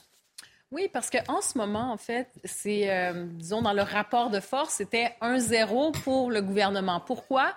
Parce que la stratégie de mobilisation, euh, j'allais dire, hein, de bon cœur, les gens sont sortis dans les rues, ils ont essayé cette stratégie, les syndicats, la population, c'était vraiment, on va le faire de façon pacifique, on veut simplement, hein, la, stratégie du cri du cœur, comme on dit, mais ça n'a pas fonctionné. Alors là, on passe à la deuxième étape, la stratégie du blocage. Je ne parle pas de violence, euh, blocage, grève, donc il faut que ça ait véritablement un impact on passe à cette étape. Mais vous savez quoi? La dernière fois, on a parlé de blocage, mais le blocage n'a pas vraiment été euh, massif. On commence à peine. Je le début, Donc, la France n'a pas été euh, à l'arrêt. La France boite, mais elle n'est pas arrêtée complètement. Et donc, euh, je pense plus ça va aller, plus effectivement les grèves, on a parlé bon, des éboueurs ou quoi que ce soit, ils peuvent quand même tenir un certain temps parce que pour le moment, le gouvernement, ce n'est pas avec cette manifestation joyeuse qu'il va plier. Et au contraire, il joue de la sourde oreille. C'est extrêmement frustrant pour les syndicats pour la population. Et je trouve que Emmanuel Macron, avec son gouvernement, il va bien avec euh, l'adage, en fait, j'allais dire, du premier quinquennat, en marche. Il est en marche, mais loin des préoccupations euh, du peuple, malheureusement. C'est surtout la rue qui est en marche. Vous dites mais il est en marche euh, très loin. Je dis c'est surtout la rue qui est en marche aujourd'hui. Parce que la République en marche qu'avait créé d'ailleurs ce parti politique par Emmanuel Macron, aujourd'hui la République elle est en marche, mais elle est en marche dans la rue. Et on n'a pris personne en traître, parce que ça fait quand même six semaines qu'on fait des manifestations sans faire de blocage, etc., en disant que si on n'est pas entendu, pas écouté, pas reçu, euh, on allait durcir. Et votre lettre Six euh, semaines, six semaines avant de, faire le courrier, six semaines avant de faire des premières actions de blocage ou de grève reconductible. Le courrier de l'intersyndicale qui dit dans l'urgence de ce moment et la gravité de ses conséquences, les organisations syndicales constituant l'intersyndicale expriment ensemble la demande de vous rencontrer. L'intersyndicale qui s'adresse à, Emmanuel Macron, les syndicats qui sont exaspérés et qui demandent à être, reçus en vain pour, euh, pour le moment. Écoutez à distance Philippe Martinez, donc le patron de la CGT, et, et Elisabeth sur cette euh, rencontre, donc avortée pour le moment avec le chef de l'État. Quand on est à l'écoute du pays, il l'a dit, j'ai changé, je vais écouter. Qu'est-ce qu'il fait en ce moment? Il écoute. Il doit nous recevoir, nous écouter et dire bon ok, on va calmer le jeu, cette réforme, on arrête et on rediscute. C'est ça, c'est simple. le dialogue, c'est important le dialogue. Vous savez, on a été à l'écoute. Il y a eu trois mois de concertation avec les organisations syndicales et patronales. On reste à l'écoute s'il y a des points particuliers, des améliorations que les uns et les autres veulent apporter à la réforme. Comme on est à l'écoute des groupes parlementaires, cette réforme, elle se construit dans la concertation et ça, c'est mon état d'esprit. Il faut que chacun s'écoute. On a beaucoup bougé hein, dans le projet de réforme euh, vous savez qu'on était parti euh, dans la campagne sur la retraite à 65 ans. On a écouté, on a proposé d'autres dispositions. On continuera à être à l'écoute, à l'écoute aujourd'hui des parlementaires, puisque le débat est désormais au Parlement. C'est un vrai dialogue de sourds, Alexandre Devecchio. Rien d'autre, en fait. Oui, c'est un dialogue de sourds vraiment avec le pays et depuis euh, longtemps. Je remontais à 95, mais c'est vraiment euh, l'histoire d'un régime, je dirais, qui va au-delà de, d'Emmanuel Macron. Même si Emmanuel Macron, inspecteur des finances, en est euh, l'incarnation pure et parfaite, jamais élu. et ce régime, c'est effectivement celui des, technocrates qui font des réformes comptables les unes après les autres, des réformes comptables qui ne sont pas qui capables de redresser le pays. Parce que je pense que si après la première des réformes des retraites, les Français avaient senti euh, que le pays allait mieux, qu'il y avait plus d'emplois, qu'on tirait tous euh, dans le même sens, peut-être qu'ils auraient fini par approuver ce type de réforme. Aujourd'hui, on nous dit qu'il faut faire preuve de sérieux budgétaire. Résultat, il y a de plus en plus de déficits, de plus en plus de dettes, et les gens vivent de moins en moins bien. Euh, donc je pense franchement qu'il faut changer de système et que cette classe politique qui raisonne ce dialogue qui n'a pas lieu bureaucratique doit essayer de raisonner directement. Sur ce dialogue qui n'a pas lieu avec le chef de l'État, du moins pour le moment, et j'ai envie de dire, je me mets à la place, enfin, je me mets à la place tant que faire se peut, d'Emmanuel Macron. Euh, quel intérêt est-ce qu'il aurait de recevoir les syndicats pour leur dire quoi Pour leur dire quoi Je ne céderai pas bah effectivement, il a, pas Je me mets à la place d'Emmanuel Macron, je n'ai aucun intérêt à recevoir les syndicats il, ce a décidé de faire cette réforme bureaucratique parce que ça fait plaisir à Bruxelles, parce que euh, il pense que c'est un moyen d'amadouer les, les, les, marchés financiers. Il pense qu'il n'a pas le choix non plus politiquement puisque c'était à peu près la seule réforme d'envergure qu'il avait annoncée pendant la présidentielle. Donc il ne changera pas, donc il ne veut pas euh, effectivement s'adresser aux, syndicats. Mais au-delà de ça, moi je crois que c'est vraiment une manière de faire de la politique qu'il faut euh, euh repenser. Justement, il faut refaire de la politique et refaire de la politique, c'est en faire avec les syndicats, mais en faire avec le pays. Et c'est dégager une vision. Là, il n'y a aucune vision, si ce n'est des réformes ad vitam aeternam dont le pays ne veut pas, parce qu'encore une fois, en aura une dans 5 ans et dans 10 ans, si ça continue comme ça. Et à mon avis, le pays va se révolter avant et va euh, envoyer un coup de balai à cette classe politique euh, là. Moi, je, je pense vraiment. Cyril Chabagnier, président de la CFTC. Là encore, concrètement, vous savez, vous demandez euh, expressément une rencontre avec le chef de l'État. Vous savez qu'il ne cédera pas sur l'âge de départ. C'est acquis, c'est comme ça. Et, s'il avait dû céder, ça aurait été fait depuis longtemps. Concrètement, vous vous retrouvez à l'Elysée demain avec l'intersyndicale. Qu'est-ce que vous attendez d'un rendez-vous avec Emmanuel Macron? D'abord, je ne crois pas que. Enfin, nous, on n'est pas du tout convaincus qu'on va pas gagner. Je, suis désolé. Euh, souvent. Gagner, c'est quoi? C'est revenir sur le départ, de sur l'âge de départ ou la. Oui, c'est revenir sur. la fin de la, de la réforme pure et simple? Mais c'est enfin, revenir sur l'âge de départ, et se remettre autour de, de, la table et discuter euh, d'autres choses. Enfin, autrement, en tout cas. Nous, à la CFTC, euh, clairement, on n'est pas opposé à une réforme des retraites. On demande une réforme des retraites. On pense que le système actuel des retraites est tout sauf juste. D'ailleurs, je vous rappelle qu'en 2017, Emmanuel Macron, dans son programme, voulait faire une réforme pour avoir un système plus juste. C'était ça qui était marqué. Et, jusqu'à là, on partageait. Et d'ailleurs, certains syndicats, c'est là où il y avait une opposition en 2017, c'est qu'on était favorable à un système universel par points. Et à la CFTC, on continue à être favorable à un système universel par points. Mais là où c'est incompréhensible, c'est qu'au tout début, on nous a dit qu'on faisait cette réforme parce qu'il fallait financer la protection sociale, la dépendance, enfin tous des sujets qui sont très importants. Puis après, on nous a dit, comme ça n'arrivait pas à convaincre les Français, qu'il fallait faire cette réforme pour faire une réforme et un système plus juste. On a du mal à trouver la justice dans cette réforme. Puis après, on nous a dit non, c'est plus la justice, c'est parce que le système est en péril, est en danger. Il faut assurer l'avenir, il faut garder le système par répartition. Donc vous voyez, on a eu trois explications différentes pour la réforme. Évidemment que les Français ne comprennent plus, parce qu'au bout d'un moment, c'est pour. on fait la réforme pourquoi? Comptablement, comme vous avez dit, pour un système plus juste, pour financer d'autres prestations. C'est incompréhensible. Et aujourd'hui, le, chef de l'État, parce qu'il n'y a pas d'urgence à cette réforme, il n'y a, pas, a pas un système qui est tant en danger que ça, qui disent, écoutez, c'est bon, j'ai entendu, il y a un vrai problème, peut-être que ça a été mal construit, mal ficelé, on revient autour de la table. C'est le genre à reconnaître, c'est le genre à reconnaître ses erreurs, vous croyez Il faut faire. C'est vrai que la réforme est marquée par tellement d'amateurisme que on a envie de dire retirez-moi ça et revenez avec une de copie construire une réforme avec un peu plus de consensus, c'est quelque chose qui tienne la route. Parce qu'en plus, au bout du bout, cette réforme, avec toutes les concessions qui font républicains, ça va pas rapporter grand-chose. Et je vous annonce déjà qu'en 2027, la grande thématique de la campagne présidentielle, ça va être la réforme des retraites. Bien sûr. Oui, Nathan. moi, je suis tout à fait d'accord avec, euh, avec vous, Cyril Chabagnier. C'est-à-dire que si on fait la généalogie de cette réforme des retraites et de son narratif, il y a eu deux moments qui étaient quand même incroyables en matière de, si vous voulez, de dissolution du débat. Premièrement, l'identification du problème de la retraite. Il y a ce rapport du Conseil d'orientation des retraites qui est interprété par le gouvernement d'une manière qui était, euh, si vous voulez, extrêmement contestable. Et d'ailleurs, le président du Conseil d'orientation des retraites lui-même disait euh, que euh, le gouvernement l'interprétait mal ou d'une manière, si vous voulez, qui était, qui, était, qui était extrêmement réductrice. Le Conseil d'orientation des retraites esquissait quatre scénarios possibles pour l'avenir des retraites en France, avec des scénarios plus, plutôt optimistes, plutôt pessimistes. Le gouvernement a pris le scénario le plus pessimiste. Donc c'est toujours leur précautionnisme, leur, leur pathologisation du principe de précaution qui consiste toujours à attiser les et à jouer sur les peurs, premièrement. Et deuxièmement, après avoir identifié ce problème, ils ont dit il y a une seule solution possible, qui est l'augmentation de l'âge de départ. Alors qu'il y avait, encore une fois, ça c'est Thatcherien, c'est le Zerisno alternative. Il y avait beaucoup d'autres solutions qui auraient pu être mises sur la table, augmentation des cotisations salariales, patronales, etc. Il y avait plein de choses qu'on pouvait essayer de, voir. Sur lesquelles euh, aucune discussion n'a été possible. Bien sûr. la partie financement. Taxer les super profits et les redistribuer, même si c'était contestable. On, on pouvait vraiment avoir de l'imagination, de la créativité, un vrai débat citoyen de fond. Et puis le dernier élément, et c'est là que je suis d'accord avec vous, c'est que cette réforme, euh, c'est une réforme de comptable, c'est une réforme qui est extrêmement dommage. Vous savez dans la vie politique, un mandat présidentiel, le deuxième mandat, c'est un moment extrêmement rare. C'est le moment où un président a les mains libres, où il peut vraiment euh, travailler avec son idéalisme, où il n'est pas dans la logique de être élu ou pas, et il peut prendre des grandes euh, politiques euh, avec une énorme envergure qui vont laisser une trace dans l'histoire. Je ne pense pas je pense que même les défenseurs de cette réforme, même les gens qui sont les 20% là, qui estiment que euh, cette réforme est formidable, même eux seraient d'accord pour dire que cette réforme ne restera pas euh, dans l'histoire. Jamais un historien ne dira dans 200 ans euh, Emmanuel Macron, l'homme qui a décalé l'âge de départ à la retraite. Si vous voulez, c'est une réforme, c'est de la petite politique et en plus c'est une régression sociale.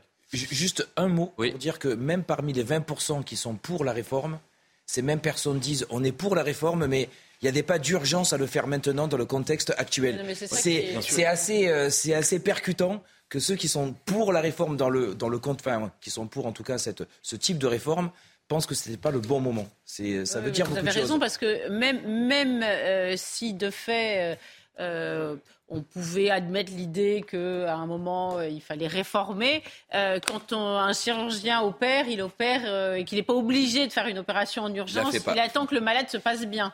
Et puis, il faut aussi que le malade ait confiance dans le chirurgien. Or, il se trouve que le premier quinquennat a montré avec les Gilets jaunes qu'il n'y avait ni confiance dans le chirurgien, ni un corps social qui se portait bien et qui était serein.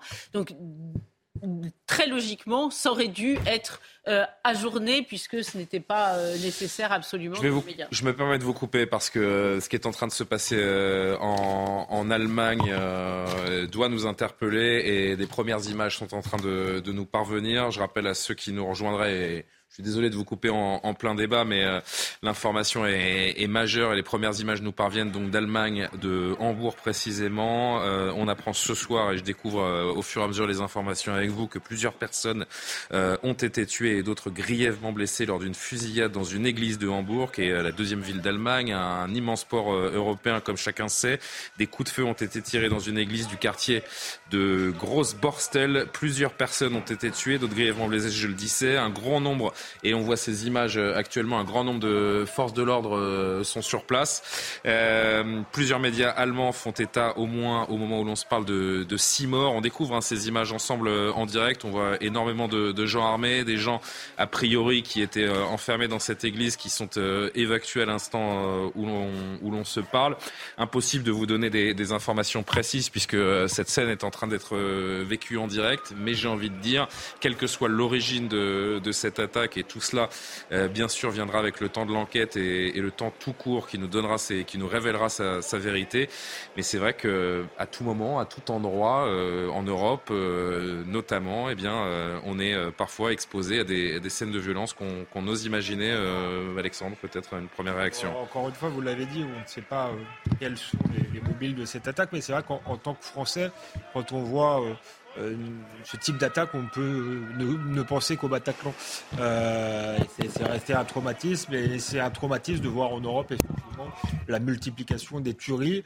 Euh, C'était quelque chose qui existait très peu en Occident. C'est arrivé de plus en plus aux États-Unis, dans un pays où il y a beaucoup euh, d'armes à feu en circulation. Mais aujourd'hui, euh, le fait est que ça arrive de plus en plus souvent euh, en Europe vers euh, le quotidien Bild, qui est un, le plus grand quotidien euh, allemand, je crois d'ailleurs le plus grand quotidien d'Europe, mais peu importe, évoque un bain de sang, affirme que les faits se sont déroulés dans une église de témoins de, Jéhovah. Euh, évitez la zone de danger. Dans la zone de danger, restez à l'endroit où vous vous trouvez et ne vous rendez pas à l'extérieur pour le moment, demande euh, l'office de, de, Hambourg dans un, dans un communiqué.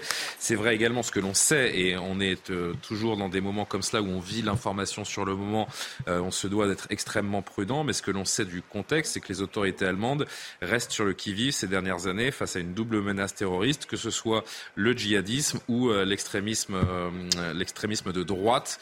Euh, il faut rester attentif à, tous les signaux dans, ces cas-là. Gabriel, peut-être une réaction? Alors c'est, difficile, on découvre toutes ces images. Je vous demande pas de, m'expliquer ce qui se passe parce qu'aucun de nous n'est capable de, de l'affirmer. Ce que l'on voit, c'est qu'il y a une scène extrêmement tendue qui est en train de se dérouler sous nos yeux et que cette menace terroriste, quand bien même elle n'est pas encore qualifiée, elle existe dans, des pays comme la France, l'Allemagne et d'autres. Oui, en effet, moi, je ne peux pas m'exprimer sur cette fusillade parce que je l'apprends en même temps que vous et j'ignore absolument ce qui s'est passé. Euh, mais je vous trouve un peu euh, Prudent euh, hâtif de hâtif. mettre dans le, sur le, le, au moins pour les, ce qui s'est passé avant cette fusillade, pour la, le reste, l'avenir, je ne sais pas, mais mettre dans le, le faire un parallèle entre le terrorisme d'extrême droite et le terrorisme islamiste. Pardon, mais vous me montrerez. J'évoque la menace. Hein, et je, alors, je vais vous dire, non, comme non, je là, ne suis pas. C'est un peu. Je vais, je vais, alors, je vais, hein je vais, je vais, on va, on va, on va la jouer franc jeu. Très politiquement on va la jouer franc jeu, Gabriel. On va la jouer franc jeu, Gabriel. Comme vous le savez, nous découvrons tous actuellement ce qui est en train de se passer, comme ah, j'imagine tous les journalistes qui sont en train de, de, couvrir cette affaire. Je me réfère aux dépêches de l'agence France Presse qui nous, qui nous parviennent en, en temps réel. Et euh, l'une des dépêches sur laquelle je m'appuie pour commenter ce qui est en train de se passer nous rappelle que les autorités allemandes sont sur le qui-vive face à une double menace terroriste dans le pays, qu'est le djihadisme et l'extrémisme de droite. Je ne suis pas en train de qualifier quoi que ce soit. Je suis en train de donner des informations factuelles sur une, euh, sur une menace. Des, des attentats d'extrême droite, enfin, c'est factuel. Ah oui, c'est vrai. Parlez-moi du Bataclan d'extrême droite. Non, non, non, mais attendez, attendez, non, on va s'arrêter tout de suite. Euh, non, non, non, non. On, on va s'arrêter tout de suite. Quoi, je donne, je, non, non. Voilà. Je vous donne une information factuelle. Et d'ailleurs, ça se trouve, c'est ni l'un ni l'autre, puisque, puisque nous ne savons absolument pas ce qui se passe. Je vous donne une information factuelle, c'est que les autorités allemandes sont sur le qui-vive sur une double menace. Maintenant, si vous voulez qu'on s'amuse à quantifier qui a fait le plus, etc., c'est un autre sujet. C'est un autre sujet. En effet, le mot est peut-être mal choisi et je le retire en termes d'amusement, en effet, mais vous avez bien compris ce que je voulais dire. Je vous donne juste des informations factuelles et encore une fois, rien n'est avéré. Nous sommes à un instant où l'on vit en direct ce qui se passe. La décence veut qu'on rappelle qu'il y a au moins six morts et que c'est absolument tragique ce qui est en train de se passer. Les explications, on les aura en temps voulu. Je vous donne juste les informations des dépêches factuelles. Oui. Ces menaces sont surveillées en Allemagne. Point barre. Ça s'arrête là. Ça dit plus de choses sur l'AFP que sur euh, que sur. Euh, que, en Allemagne, il y a eu des attentats d'extrême droite et des terroristes d'extrême droite qui ont tué des gens en Allemagne ces dernières années. Julia, Julia a raison. On va, on va pas. Ne faisons pas l'histoire avant qu'elle soit écrite. Ah non, non, mais c'est juste je, ça. Je parle pas de ça. là-dessus. Mais- du coup, aucune information du coup, le- sur cette, sur cette Pas en même temps, pas en même temps. J'essaye juste de donner un élément objectif. Peut-être vous n'êtes pas au courant, mais Non, je je suis vous pas au courant. en, Citez-moi en des- Allemagne ces dernières années, On fera ça de demain. droite qui ont Si- tué des si gens. vous voulez- n'avez pas l'air de le savoir. On fera ça demain. le savoir, je ne sais Est-ce qu'on peut avoir un peu de vous dignité sur l'image qu'on est en train de voir? Il y a des gens qui sont dans une panique totale en ce moment en Allemagne, j'ai l'impression, puisque la- l'action, euh, je le vois sur les images, est en train de se, de se dérouler encore. Donc euh, soyons, euh, soyons dignes, n'ayons pas de débat enflammé, essayons de comprendre ce qui se passe. Et encore une fois, je vous Mais dis, que- les heures, les jours qui viendront, nous, euh, nous révélerons ce que, les questions que l'on se pose. Nathan. Oui, en effet, quand un événement, euh, pour l'instant, on n'en sait absolument rien, à part qu'il est tragique et à part qu'il est l'œuvre euh, d'un barbare ou de plusieurs barbares. C'est tout ce qu'on en sait et on ne sait pas euh, euh, que- que- de quelle euh, idéologie funeste ou pas, d'ailleurs il n'y a peut-être pas d'idéologie, ce barbare est l'avatar. Mais en effet, euh, William... Le où les tireurs sont en fuite, les secours affluent en nombre sur les lieux. Les habitants sont appelés à rester chez eux, nous dit encore ce grand quotidien allemand Bild. Et en effet, juste, euh, et vous, vous aviez raison de citer cette, euh, cette, cette dépêche, et William avait raison de le dire aussi, c'est que dans le cas de l'Allemagne, euh, il y a eu en effet ces derniers temps et ces derniers mois des, des, des projets d'attentats d'extrême Ah oui, droite qui ont été démantelés. Il y a eu des, des attentats, projets, hein. mais il y a eu notamment des projets d'envergure qui ont Faites été démantelés. Euh, Google donc et, euh, une allez existence voir, qui est hein. peut-être encore plus forte que, que, que, que en France, mais en tout cas on n'en sait rien et c'est peut-être pas un- un- quelqu'un qui a une idéologie. On verra ça plus tard. En tout cas, c'est un barbare, c'est tout ce qu'on peut dire. Ça, c'est sûr qu'il faut être un barbare pour entrer dans un, dans un lieu quel qu'il soit et, euh, et tirer à vue sur, euh, sur des personnes innocentes qui n'ont, qui n'ont rien demandé. Au moins six morts. Donc, vous le lisez avec moi sur le bandeau, euh, sur le, le liner, comme on dit, euh, selon les, les médias allemands. Karim a un mot là-dessus. On voit vraiment, moi, ce qui, ce qui m'impressionne sur ces images, c'est le nombre de forces de l'ordre euh, déployées. Alors que ces images vont revenir dans, un instant. Le nombre de forces de l'ordre euh, déployées, on a vraiment l'impression que, que c'est un, que c'est en effet une attaque euh, retentissante et majeure qui est en train de se dérouler ou qui s'est déroulée à Hambourg, au nord de l'Allemagne. Ben, moi, c'est ça qui me frappe. C'est-à-dire que on, est très prudent parce que ce qui est frappant, c'est que ça se passe en ce moment ou ça s'est passé euh, tout récemment. Alors, il y a tout cet enjeu de savoir est-ce que c'est sécurisé, est-ce qu'on a ciblé, euh, est-ce qu'on est, euh, on a arrêté les, personnes qui sont potentiellement donc euh, des tireurs ou je ne sais quoi. Évidemment, on est vraiment en train de vivre le moment, donc c'est dur de l'analyser. Mais je pense que ce qu'on peut dire en ce moment, c'est est-ce qu'on arrive à sécuriser les lieux? Est-ce qu'il y a encore d'autres victimes? Je pense que c'est sur ça euh, qu'il faut se concentrer. Parce qu'après, effectivement, de savoir euh, qui a fait ça ou quoi que ce soit, on n'est pas là du tout. Là. Je pense qu'en ce moment, on est en train de dépêcher Bien les sûr. urgences. Euh, et aussi, peut-être, moi, ce qui m'a frappé, c'est que ça touche, bon, encore une fois, on va attendre, mais on nous parle possiblement de, de cette église. Euh, euh, de- des témoins de Jéhovah, de ce que j'ai compris. Voilà. Mais c'est quand ça se passe dans ces lieux de, de sanctuaire, on l'a vu. Euh, puis on parlait bon d'attentats ou quoi que ce soit, ça s'est passé aussi à Christchurch. Hein, ça s'est passé donc ces lieux qu'on pense euh, des, des lieux de sanctuaire. On a parlé ici dans, dans des écoles, des fois il s'est passé des trucs euh, aux États-Unis quand il y a des tueries de masse dans des lieux qu'on dit sanctuaire. C'est toujours extrêmement choquant de, de penser à ça, de constater ce genre de phénomène.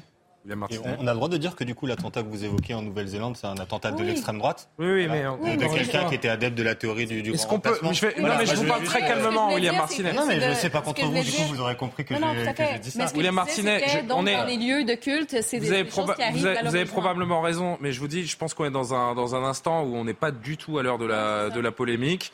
Euh, quelle que soit la nature de cette, de Moi, je- cette je- attaque et je faire revendications, on aura vraiment le temps d'en parler. évoqué ça. Bien Il y a sûr. des personnes sur le plateau qui ont essayé d'expliquer qu'il n'y avait pas d'attentat d'extrême droite. Voilà. Donc ça, c'est une contre-vérité.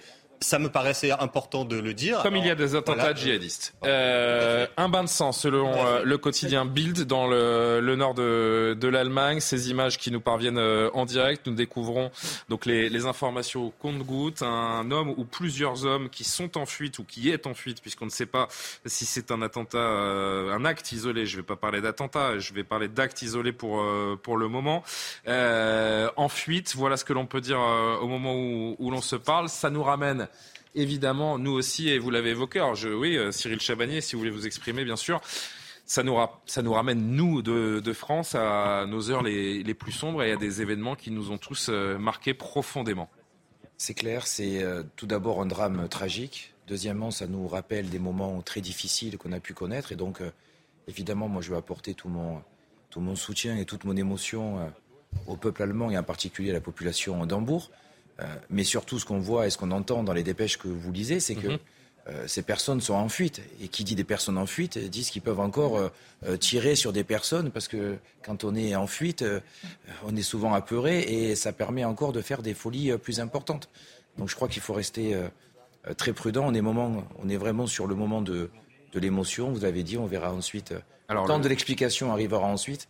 Mais euh, malheureusement, euh, c'est peut-être pas terminé si elles sont simplement en fuite. Et malheureusement, j'ai annoncé 6 morts. Le bilan vient de passer euh, à 7, d'après encore une fois nos, nos, confrères allemands qui sont au plus proche des, des, informations sur place. Une fusillade qui a fait plusieurs morts dans une église à Hambourg. Les faits se sont déroulés aux alentours de, de 21h. Nul n'est capable d'expliquer les motivations de, de, cette fusillade, ni s'il s'agit d'une ou plusieurs personnes qui en sont à, à l'origine.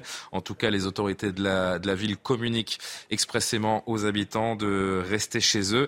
C'est vrai qu'on imagine que les gens qui habitent euh, autour ou, non loin de, cette église, donc qui euh, est censée être une église de témoins de Jéhovah, là encore selon la, presse allemande, on peut imaginer l'angoisse de se dire que euh, des assassins en puissance, des tireurs, des, terroristes, je ne sais pas comment on les nommera à l'issue de, cette affaire et des, différentes enquêtes qui seront menées, mais en tout cas, il y a forcément une peur, une angoisse latente qui ramène encore une fois chacun à ses, démons, Gabriel oui, alors c'est vrai que je, ne sais pas, parce que je ne me souviens pas, je ne sais pas si les témoins de Jéhovah ont déjà été pris pour. je n'ai aucun souvenir d'une attaque contre les témoins de Jéhovah, en effet.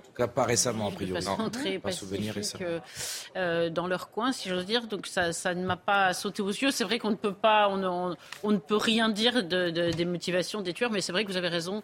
Ça, ça, nous renvoie, par exemple, à la basilique de Nice pour choisir un, un lieu. Alors c'était un autre modus operandi, mais pour choisir un lieu religieux euh, qui a beaucoup frapper les esprits parce que vous avez raison de souligner que quand c'est dans un cadre sacré où les gens viennent se recueillir, bah, c'est, ça, le contraste avec la violence est, encore, plus, euh, est encore plus frappant.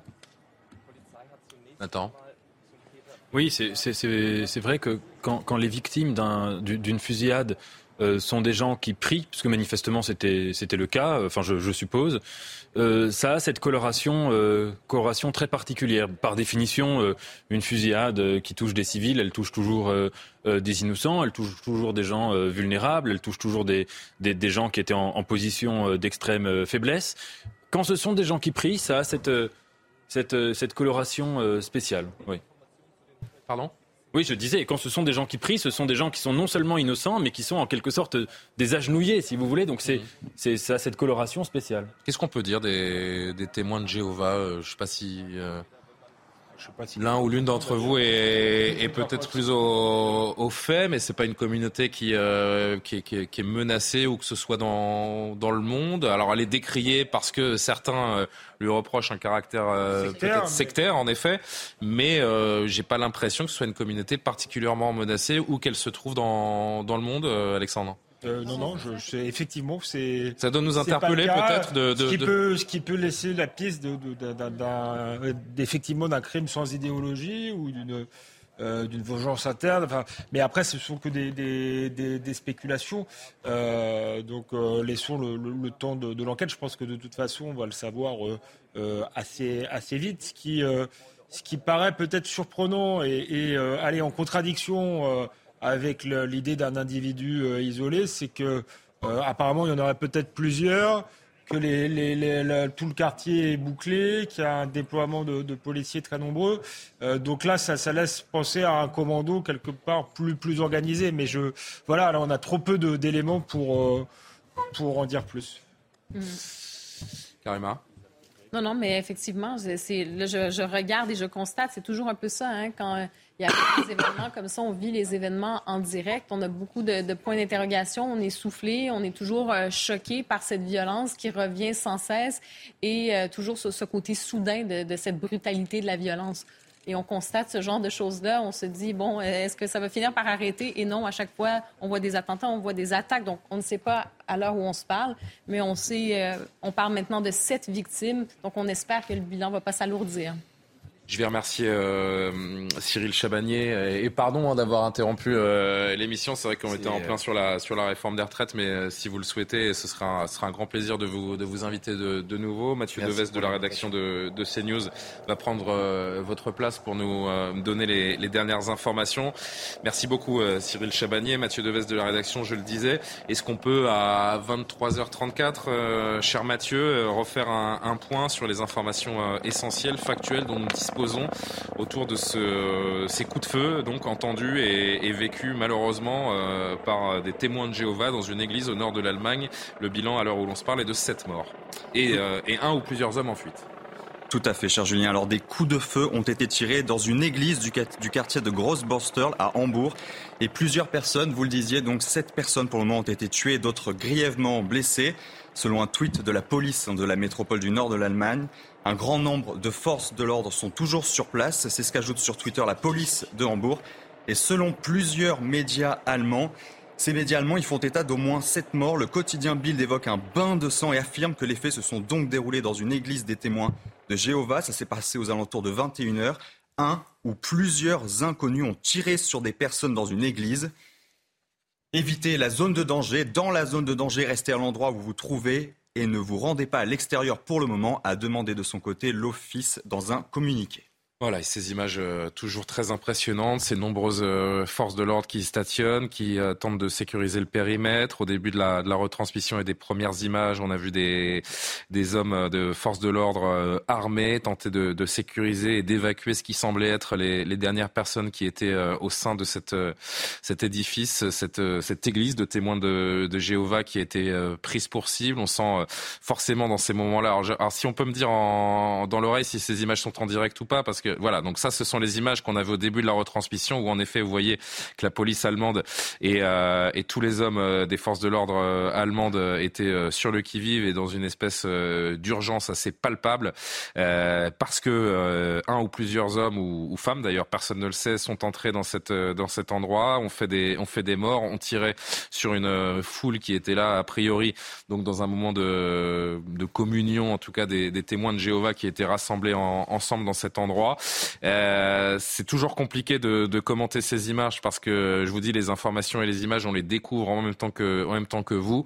Mais euh, Alexandre Devecchio, c'est vrai que c'est une situation toujours compliquée à gérer pour les, les forces de l'ordre. Par définition, ces actes, euh, quelle que soit leur qualification, sont impossibles à, à anticiper et, euh, et, la panique est grande lorsque les, les auteurs sont toujours dans, dans les parages et pas encore maîtrisés. Ce sont des situations extrêmement sensibles. Euh, oui, alors je ne sais pas s'il y a eu prise d'otage euh, ou pas. Ce qui est compliqué aussi, c'est d'intervenir euh, dans un lieu fermé, puisque le, le, ah. risque est de, est de multiplier les, les, les, victimes. Donc, donc effectivement, et, et l'Allemagne a peut-être été quand même moins touchée que la France par ce type euh, d'attentats, puisque on ne sait pas qui, qui, sont les auteurs, mais on peut qualifier ça d'attaque ou, ou d'attentat, et sont peut-être euh, euh moins, euh, moins préparés à, à, à, ce type de fait, même si effectivement on n'est jamais préparé à cela. église ou lieu de culte, d'ailleurs, est-ce qu'on peut définir euh, ce, ce, ce, lieu C'est la salle, je crois. De Jéhovah. En tout cas, c'est une salle où ils se, c'est vrai qu'extérieurement, ça ressemble pas aux églises. Oui, c'est ce que je me disais. C'est un bâtiment assez euh, moderne. Les euh, témoins de Jéhovah euh, vont ouais, pas dans des, lieux de, différents. De, de, alors, je ne sais pas si on appelle ça une église de fait ou un lieu de culte pour les témoins de mhm. Jéhovah, mais euh, c'est, ça peut être des lieux. On en voit en France qui ressemblent. Il faudra peut-être s'intéresser ultérieurement à la sécurité de, de ces lieux, parce qu'on sait que les témoins de Jéhovah, même s'ils ne sont pas, même s'ils ne sont pas objets de, de, menaces, du moins, euh, on n'a pas euh, les uns les autres souvenir ou d'informations comme quoi les, témoins de Jéhovah sont sous une menace, mais on sait que c'est une communauté qui est tout de même assez fermée. Euh, il y a une forme d'entre-soi, euh, peut-être, chez les, témoins de, Jéhovah. Et J'imagine, et, peut-être que je me trompe, puisque des, gens ont réussi à, pénétrer dans un édifice comme celui-là et à semer le, chaos. Mais c'est vrai que c'est une communauté peut-être un peu, fermée. On aurait imaginé euh, que des lieux comme ça soient peut-être aussi sécurisés, euh, Ou Gabriel, pardon. Oui. Non, non, mais je pense que disons que le propre des lieux de culte euh, et surtout des lieux de culte où les gens veulent évangéliser, c'est plutôt de rester Ouvert. ouvert. Donc euh, c'est c'est pour ça que c'est très facile, par exemple, de rentrer Alors, cette église, information, que la porte est ouverte. cette information qui nous parvient à, à l'instant même, euh, là encore, dépêche de, de l'agence France Presse. euh, la source de l'information, c'est la police allemande, qui nous dit que le tireur fait partie des personnes tuées. Alors, je ne sais pas comment on peut. euh, Il n'y aurait qu'un. Ferait partie, ouais, ferait partie. C'est à mettre, euh, à mettre au conditionnel.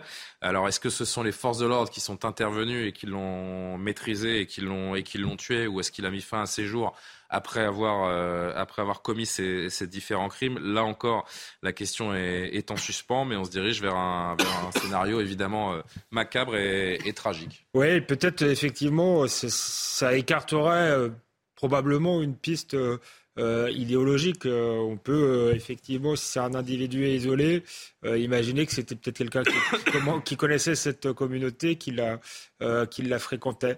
Euh, c'est vrai que le, le fait que ce soit une salle, certes sans doute ouverte, mais discrète, semble euh, indiquer qu'il est peu probable que ça ait été une cible de, euh, de terroristes euh, aguerris qui, qui avaient des motifs idéologiques. On, verra, cela dit, mais il faut, faut, rester prudent. On est avec Claude Moniquet par vidéo. Bonsoir, cher Claude, en direct de Bruxelles, consultant CNews pour les questions de, de terrorisme. Vous avez peut-être, me dit-on dans l'oreillette du moins, un peu plus d'informations et de détails à nous fournir sur ce qui se passe ce soir à Hambourg, en Allemagne? Alors un peu plus, je ne sais pas, euh, parce que les choses se sont, encore très confuses. Ce qu'on sait, c'est que vers 21h15, entre 21h et 21h15, la police a été alertée pour une fusillade dans le quartier d'Alsterdorf, qui est un quartier du nord d'Hambourg, un quartier généralement assez calme, et qu'arrivés sur les lieux, les policiers ont découvert une scène de, massacre avec euh, énormément de victimes.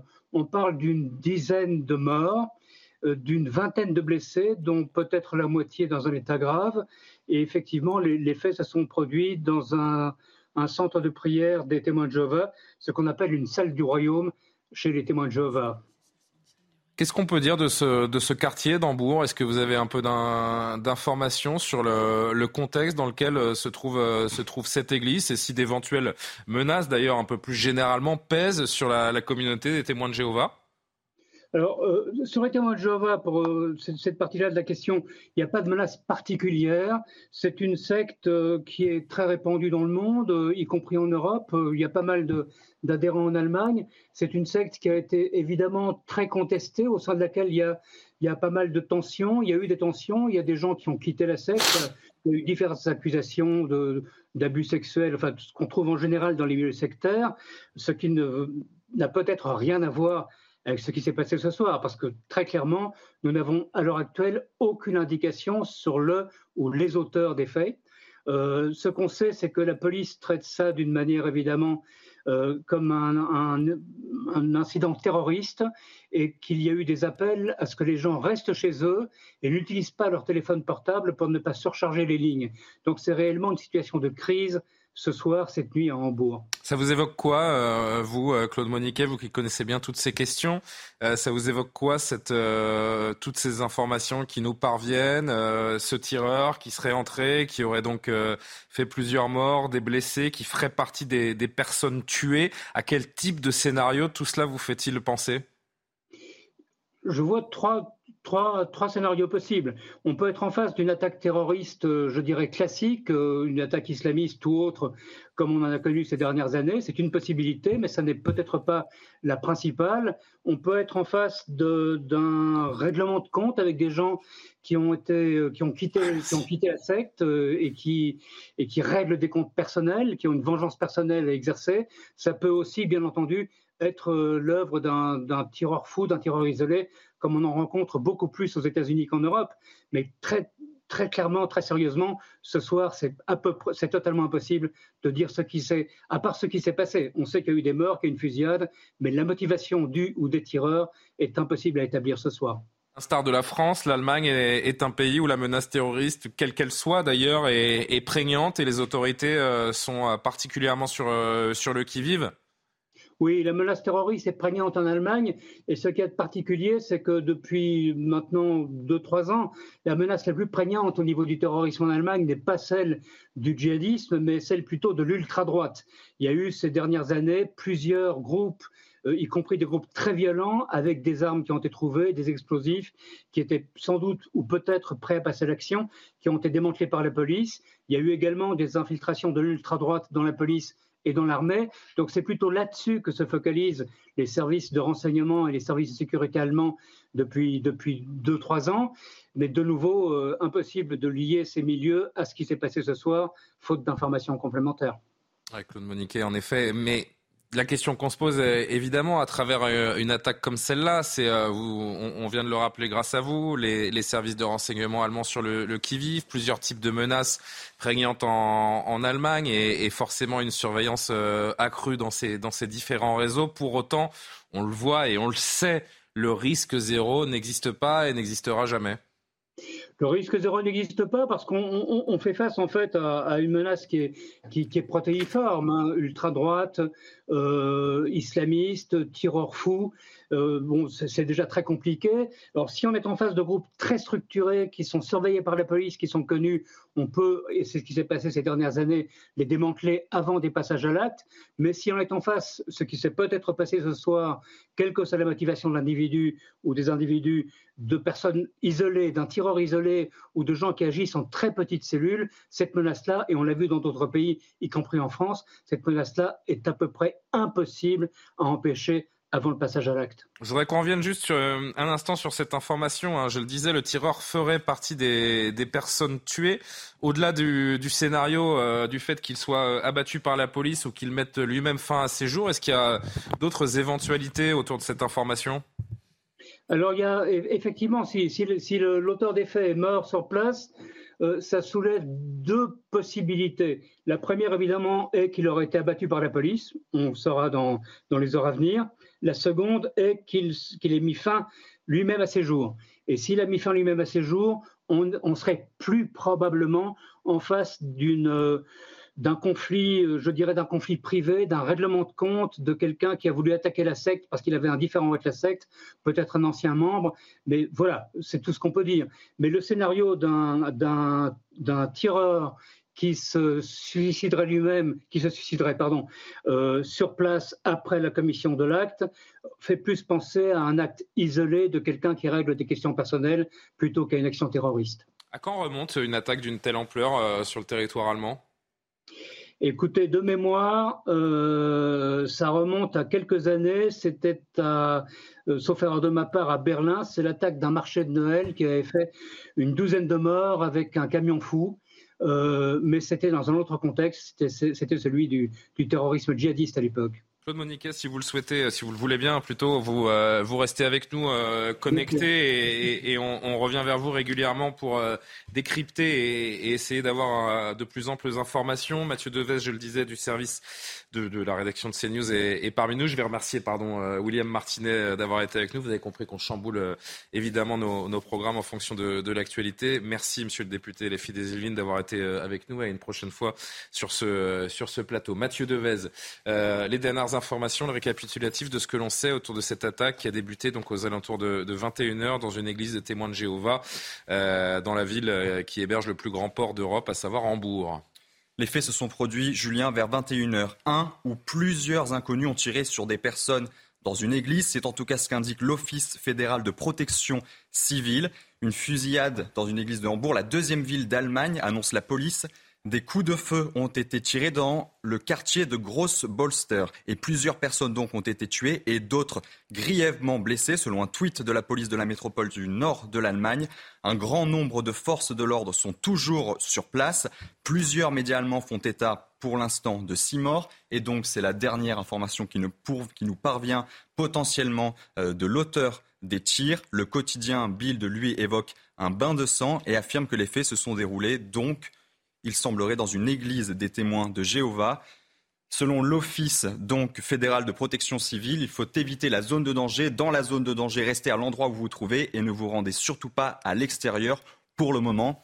Et pour rebondir sur ce que disait Claude Moniquet, sur l'Allemagne qui a donc été victime, c'était en 2016 d'un attentat terroriste, une attaque djihadiste, la plus meurtrière jamais commise sur le sol allemand. 12 morts en décembre 2016. Une attaque djihadiste revendiquée à l'époque par le groupe État islamique qui avait donc fait 12 morts en décembre 2016 à Berlin. Et si vous nous rejoignez également à 23h49 sur l'antenne de, de, CNews, là encore selon les euh, déclarations de la police bourgeoise, jusqu'à présent il n'y a aucune information fiable sur le mobile du crime et on imagine que si euh, l'assaillant euh, en question a été euh, maîtrisé, a été tué ou, a mis fin à ses jours, il faudra euh, peut-être creuser un petit peu plus et ce ne sont pas les minutes mais plutôt les heures et les jours qui viennent qui nous donneront des réponses au, à ces questions de motivation. Mais encore une fois, on est très prudent. On dit que le tireur serait, serait mort et ferait partie des personnes tuées, mais on n'a pas encore la certitude qu'il était bel et bien seul. Tout cela nous renvoie encore une fois, Nathan Dever, à, à l'atrocité des, des, attentats connus sur le, sur le territoire français, plus largement euh, en Angleterre, en Allemagne, euh, bien sûr, en, Espagne. Euh, L'Europe est la proie des, différentes attaques terroristes, quelle que soit leur nature et les motivations idéologiques des auteurs. Oui, vous avez raison. C'est-à-dire que à la fin des années 90, avec la chute du mur, il y a eu cette illusion de se dire que le monde, et particulièrement le monde occidental, était arrivé à la fin de l'histoire que la dialectique historique avait accouché euh, euh, d'un modèle politique, la démocratie libérale, euh, qui rendait possible le fait d'imaginer que nous étions au dimanche de la vie collective et qu'à partir de là, il y aurait peut-être quelques événementialités euh, euh, tragiques, mais que globalement il n'y aurait plus de guerre et que donc euh, le monde serait, ou en tout cas l'historicité serait lavé de la violence. Et c'est vrai que l'attentat, alors l'attentat a une histoire hein, qui, date de bien avant le, le 21e siècle, la fin du 20e. Il y en avait beaucoup au 19e, il y en avait aussi dans la seconde moitié du, du, du 20e.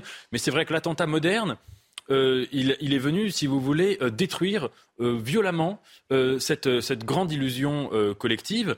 Euh, on peut peut-être, à mon avis, voir deux caractéristiques euh, de l'attentat moderne qui n'étaient pas dans les attentats du 19e ou du 20e. La première, c'est que l'attentat, il vient euh, frapper la machine occidentale, la machine de la modernité, dans ce qu'elle a de plus fort, c'est-à-dire dans sa capacité de faire un récit médiatique. C'est ce qu'avait vu, vous savez, Derrida dans ce livre qui s'appelait Le concept du 11 septembre, qui était un livre très très profond, où il disait que euh, le 11 septembre, là où c'était un attentat particulièrement atroce, c'est que c'était un attentat qui avait aussi retourné les armes de l'Amérique contre elle-même. C'est-à-dire que l'Amérique, c'était à l'époque, c'était euh, CNN, c'était les grands médias, les hélicoptères, la capacité de filmer un événement de manière absolument euh, immédiate et spectaculaire, cinématographique, et que évidemment, à l'époque, Al-Qaïda avait pensé cela en disant on va utiliser cette grande, ce grand dispositif, ce grand Gestell, dit Heidegger, médiatique, pour le retourner contre lui-même et, faire de cet attentat un spectacle. Euh, euh, médiatique. Et, c'est vrai que depuis, euh, chaque attentat est toujours vécu, pensé. Alors là, encore une fois, on a de la prudence. On ne sait pas dans quelle mesure c'était prémédité dans le cas d'une idéologie, etc. Mais c'est toujours pensé pour aussi pouvoir s'inscrire dans, dans un récit, surtout à l'heure des, des, chaînes d'information en continu. Et la deuxième caractéristique, c'est que l'attentat moderne, celui du terrorisme, c'est vraiment l'idée de la contingence absolue. Ça peut frapper n'importe qui, n'importe où, etc. Et c'est destiné à, créer une psychose euh, dans la population. Un quartier, évidemment, on le voit sur ces images euh, en direct, déserté.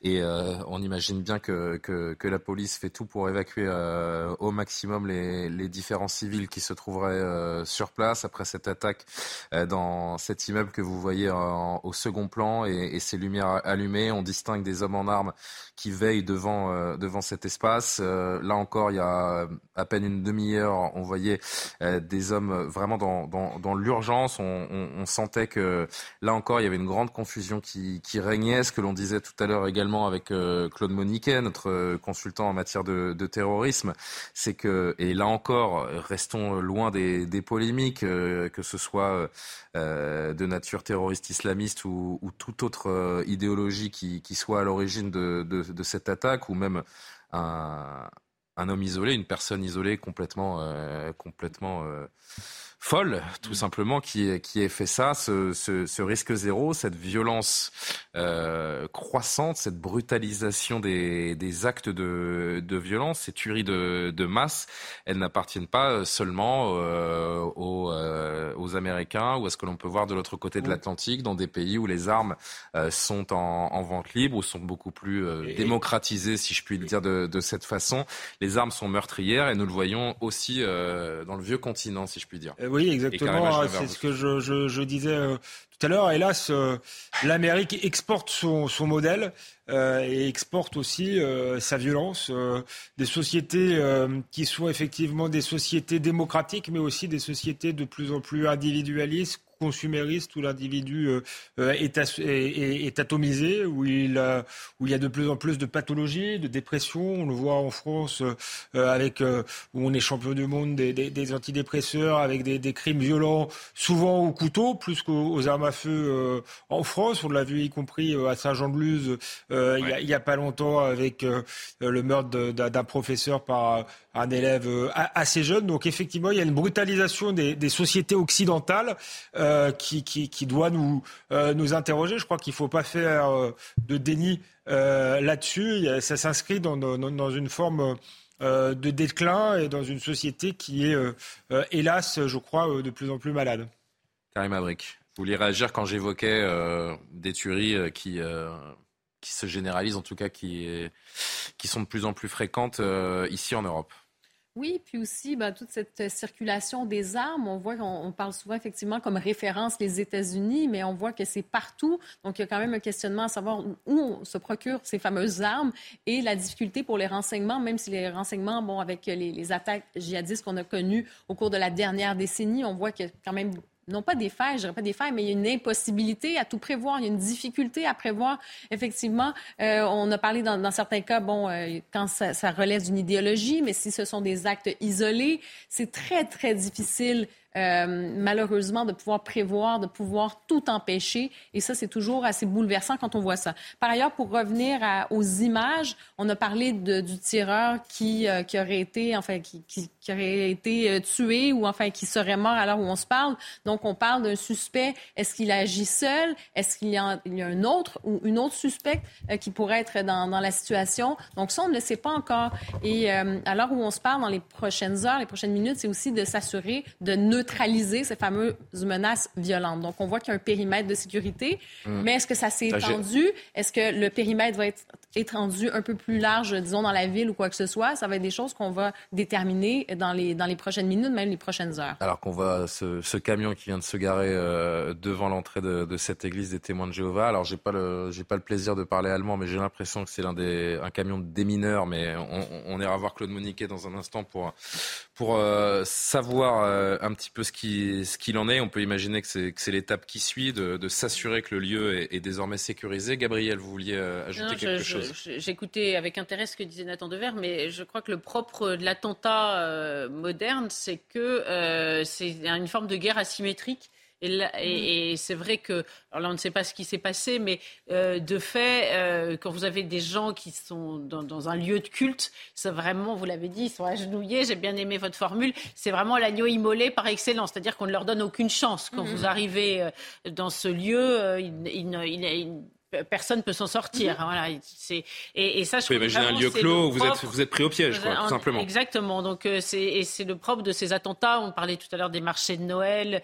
Euh, il y avait la même chose à Nice. C'était des gens qui qui étaient euh, complètement démunis et que l'on va attaquer sans leur donner une seule chance de rétorquer. Et c'est vrai qu'en Occident, on connaissait ces, ces, ces guerres symétriques, même le duel, c'était c'était proprement symétrique. les guerres, elles étaient toujours euh, avec des armées régulières. Donc c'est un vrai changement anthropologique que celui de l'attentat. Après, c'est vrai que du fait de la discrétion de... Alors euh, je, lis que ça s'appelle pas une église, ça s'appelle un royaume. J'allais préciser, ouais. Exactement. Donc, on parlait de la salle un du lieu de culte, on peut. Une, ça, ne s'appelle pas une église, ça s'appelle une salle du royaume. Voilà, très euh, précisément pour avoir la bonne terminologie sur les lieux de culte des témoins de Jéhovah. On, peine à imaginer que ça a été choisi symboliquement comme peut l'être une église gothique chez nous. Comme ça, comme une autre. Ça, ça, ne, ça ne ça ne fait pas pencher pour euh, un motif idéologique. Mais peut-être que nous nous trompons, mais c'est vrai que euh, ce n'est pas le cas. Alors les témoins de Jéhovah, on, les, on a tous eu affaire à eux à un moment donné à un autre, ils font du porte. Exactement. Il y a une forme de prosélytisme euh, aussi de la part des témoins de, Jéhovah. Oui, voilà. Mais euh, moi, j'ai souvenir qu'à une époque, les témoins de Jéhovah étaient vraiment considérés comme, euh, comme une secte, pas Ça- forcément dépend d'un très bon œil. Ça dépend des pays. En France, effectivement, ils sont classés comme une secte. Ils refusent pas de se faire transfuser, alors je crois que voilà. alors, il y a pas mal de particularités. refusent on va la, la pas- transfusion de sang, mais ça, c'est autre chose. Mais euh, il y a beaucoup de pays où ils sont aussi Mhm. pas considérés comme une secte, C'est vrai. notamment aux, Aux États- États-Unis. Aux États-Unis. Et, je crois d'ailleurs que là, euh, le moment est, Cruise, est plutôt d'être solidaire des, des, des, Enfin, des- euh, témoins de Jéhovah, convenons plutôt quoi qu'on en pense par ailleurs. Voilà. Euh, ils sont un peu embêtants quand ils Le- sonner le matin, mais effectivement, ils sont inoffensifs. la- la Ben, c'est à ce temps. avec Peter. Schenscher, qui est le, le maire de, de Hambourg, euh, communique euh, également à la, à la population sur les réseaux sociaux. Les nouvelles sont choquantes. Mes plus sincères condoléances aux familles des victimes. Les services d'urgence travaillent d'arrache-pied pour retrouver le ou les auteurs et clarifier le, le contexte. Veuillez prendre en compte les instructions de, de la police. Alors, je ne sais pas à, quelle heure il a, il a envoyé ce, ce tweet. J'ai l'impression que c'est aux alentours de 23h30, donc il y a une demi-heure. Entre-temps, on a appris, c'est très confus, hein, c'est c'est compliqué, mais on a appris entre-temps que le tireur ferait partie des, personnes tuées. Euh, Peut-être qu'un autre est, en fuite ou plusieurs autres. On n'en sait pas grand-chose à l'heure où l'on se parle.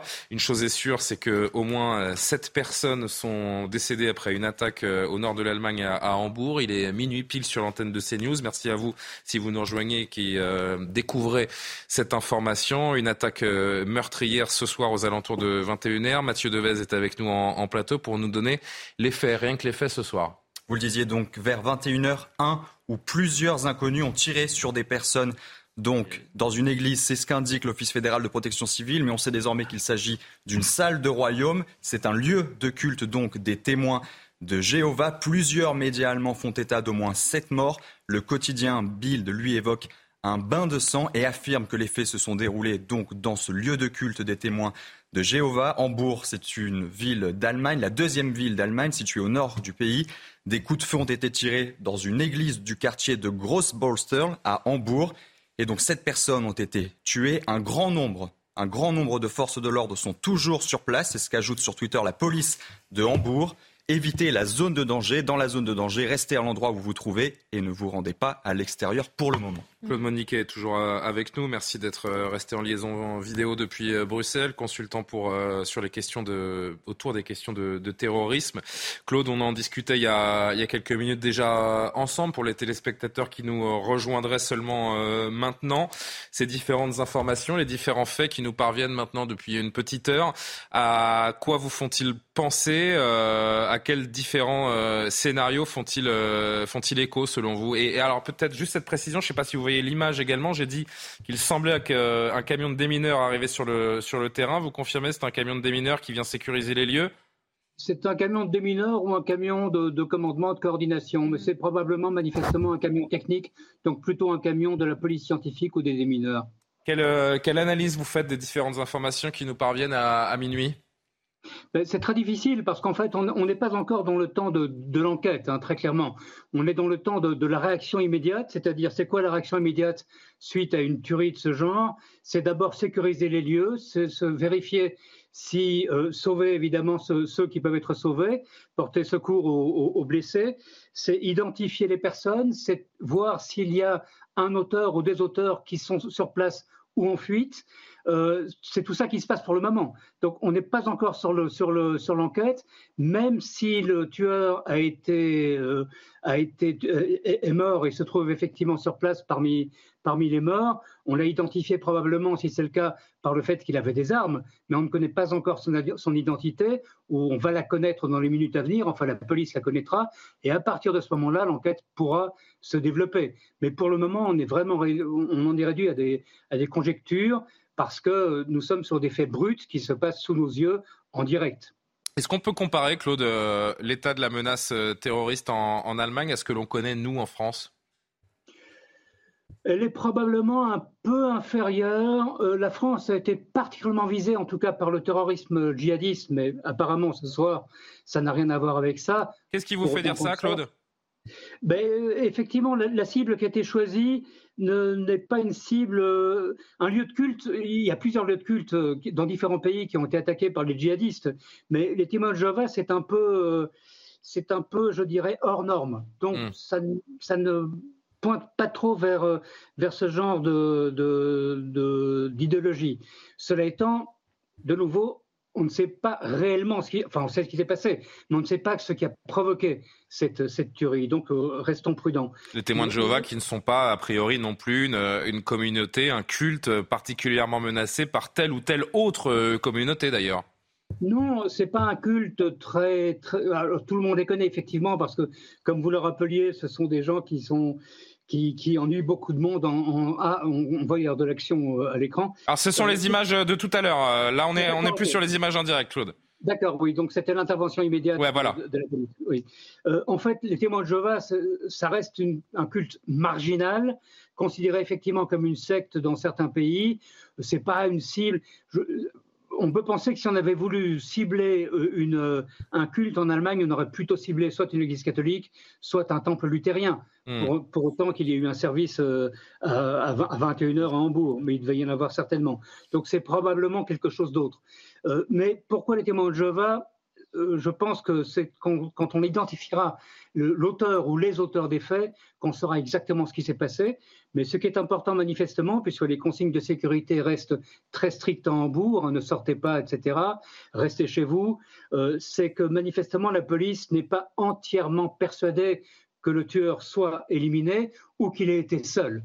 C'est ça, parce que euh, je rappelle à nos téléspectateurs, en effet, Claude, que euh, selon la police allemande, le tireur ferait partie des, des personnes tuées.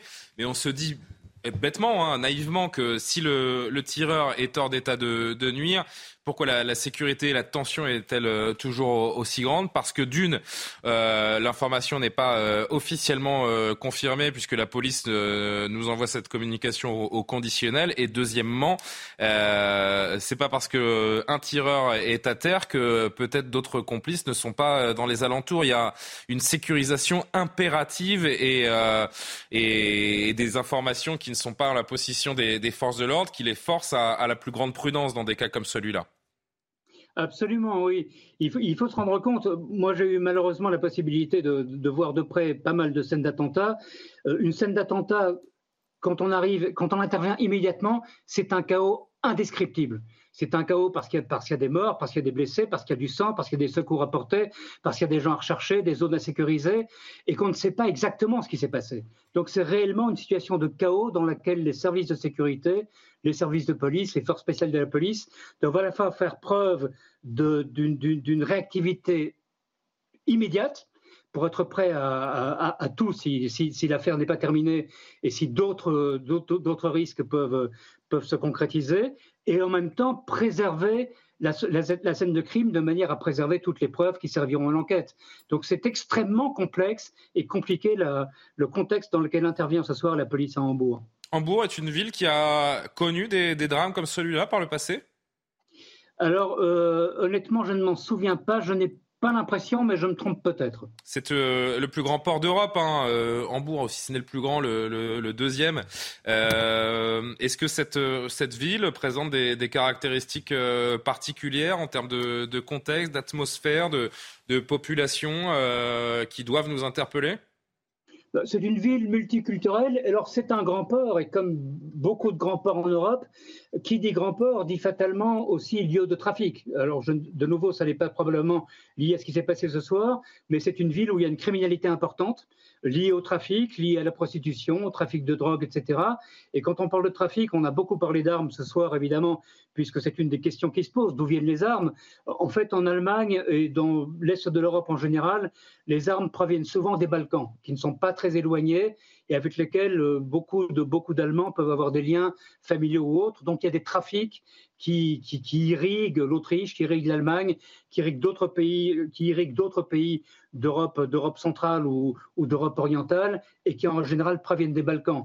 Très clairement, euh, la législation sur les armes en Allemagne est très stricte, mais pour quelqu'un qui décide d'être ou qui est hors la loi, qu'il soit criminel ou terroriste, se procurer des armes n'est vraiment pas compliqué. Là encore, on... et ce sera ma dernière question, c'est vrai qu'on a tendance à faire des, des, comparatifs avec ce que l'on voit nous, ce que l'on connaît nous. On a souvent euh, des, des, exemples en France ces derniers mois, ces dernières années, d'une forme de, de brutalisation de, de, la société, de, de, phénomènes violents qui prennent des, des ampleurs qui nous, qui nous dépassent euh, régulièrement. Est-ce que la société allemande est en proie à cette, à cette violence euh, latente, à cette, cette colère latente d'une partie des, des populations, des communautés? Oui, il y, a, des tensions communautaires, bien sûr, en Allemagne, mais vous avez dit quelque chose de très juste. Euh, nous vivons, que ce soit en France ou en Allemagne, dans une société, des sociétés qui sont malades qui sont malades, qui sont malades à cause de tensions sociales, de tensions économiques, de tensions communautaires, avec des gens qui n'ont pas de repères, qui n'ont pas, qui pas de guide ou qui ont de mauvais guides, et dont certains malheureusement n'arrivent à s'exprimer que par la violence, quelle que soit l'origine de cette violence. Quand on parle, quand on sort du crime organisé, que ce soit une violence djihadiste, une violence d'extrême droite, une violence de tireurs fous, je pense que ce qui se passe ce soir, c'est vraiment clairement le témoignage d'une société qui, est malade euh, et dans lesquelles les tensions sont extrêmes et dans lesquelles des gens qui sont totalement déboussolés en arrivent effectivement au pire. Merci infiniment, euh, Claude Moniquet, pour toutes ces précisions et, vos analyses. Euh, tant qu'on puisse faire des, analyses, évidemment, dans, l'immédiateté d'une attaque comme celle-là et des, images et des informations également qui nous, qui nous parviennent au, au compte-goutte. On est revenu en direct sur ces images à, Hambourg. Vous voyez les, forces de l'ordre euh, dans une attitude peut-être un petit peu plus calme que celle qu'on a observée ces, dernières heures. La situation semble, figée, quand bien même nous sommes incapables de vous dire si euh, le tueur qui est supposé euh, avoir, été, avoir été tué selon la police était un tireur isolé ou si d'autres recherches sont en cours dans cette ville de, Hambourg pour identifier d'éventuels complices qui auraient participé à, cette tuerie. L'heure va être, on, peut l'imaginer, à essayer de secourir les, personnes qui ont été blessées, à faire le terrible bilan euh, de ceux qui ont, qui ont été tués et qui n'ont pas pu euh, échapper au, pire. Ce n'est pas la première fois que ce type d'attaque se produit en Allemagne. Malheureusement, euh, Harold Iman, nos spécialistes des questions internationales, qui est avec moi, également pardon, avec nous par liaison vidéo, l'Allemagne, comme la France, est, bien malheureusement la proie de, différentes attaques, quand bien même, et, et j'insiste vraiment à, à, minuit 8, à minuit 10, pardon, pour les téléspectateurs qui nous rejoindraient, la piste et le mobile plutôt qui a motivé cette attaque n'est pour l'instant pas du tout euh, donné et, nous, nous, sommes bien incapables euh, d'en donner des explications, Harold. Alors, il y a beaucoup de terrorisme en Allemagne. Depuis euh, les années 70, on a eu la fraction armée rouge qui attaquait la police, qui attaquait des capitalistes. Euh, puis on a eu euh, l'attaque aux Jeux olympiques de Munich de 1972 par un commando palestinien contre les athlètes israéliens. Donc la, police allemande connaît. Ensuite, il y a eu bien sûr la montée de, la, du terrorisme islamiste, donc qui a frappé Berlin en 2016 et ensuite en 2020, toujours plusieurs morts. À Dresde, il y a eu un homme poignardé. Et puis, on a eu la nouveauté de euh, la euh, violence et du terrorisme néo-nazi euh, qui s'est manifesté en 2019 à Halle avec, avec, un mort et 2020 à Hanau avec cinq morts.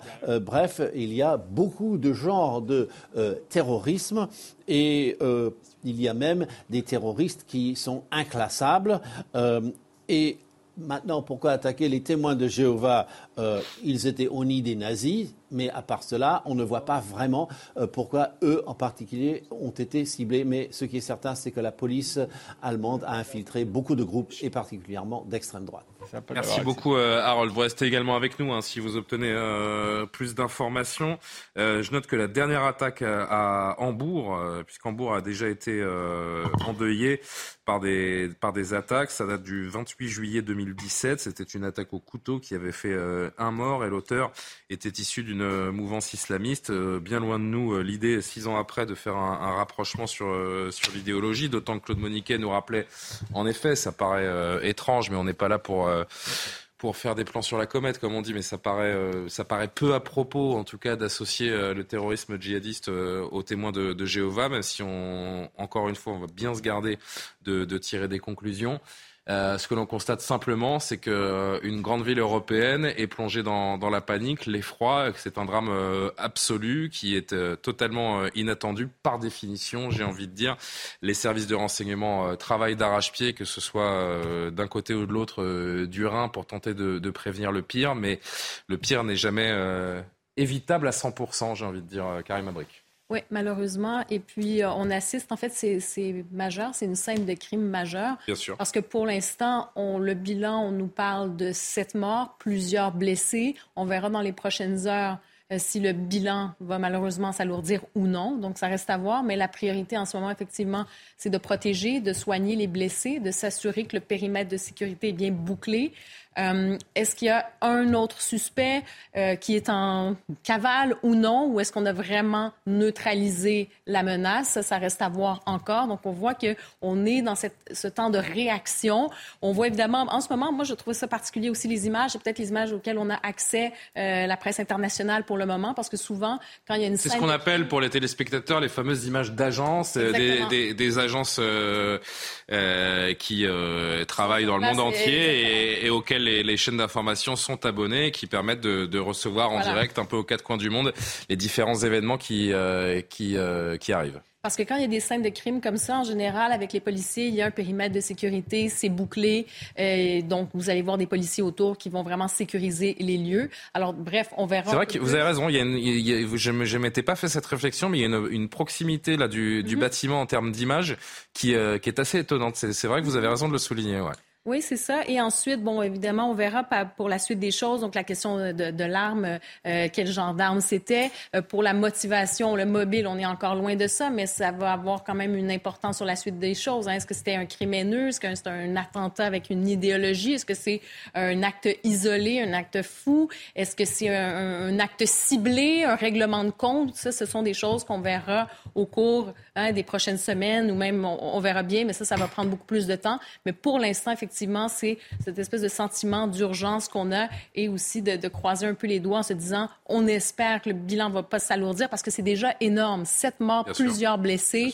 On ne connaît pas exactement encore une fois est-ce qu'il y a encore des, personnes qui sont à l'intérieur, euh, comment ça se passe. Donc, c'est vraiment ce, temps de réaction. Je ne sais pas d'ailleurs si on peut revoir, euh, je parle à Loubna Daoudi qui est, en régime, et euh, ces premières images que, que l'on a reçues lorsqu'on a, lorsqu'on a pris l'antenne sur, sur ce drame à Hambourg et ces, ces personnes que l'on voyait qui semblaient être de, de toute évidence des victimes euh, qui, euh, qui sortaient de, de l'immeuble. Ça, c'est l'intervention euh, urgente des, des policiers à laquelle on a assisté aussi. Et puis derrière, on va voir ces, ces gens qui ont été exfiltrés, hein, il n'y a pas d'autre mot, par, les, par les policiers qui ont dû vivre un, un calvaire, une panique absolue à laquelle on, on peut même pas, on peut même pas penser nous-mêmes, en tout cas ceux qui n'ont jamais vécu ce, ce type d'événement.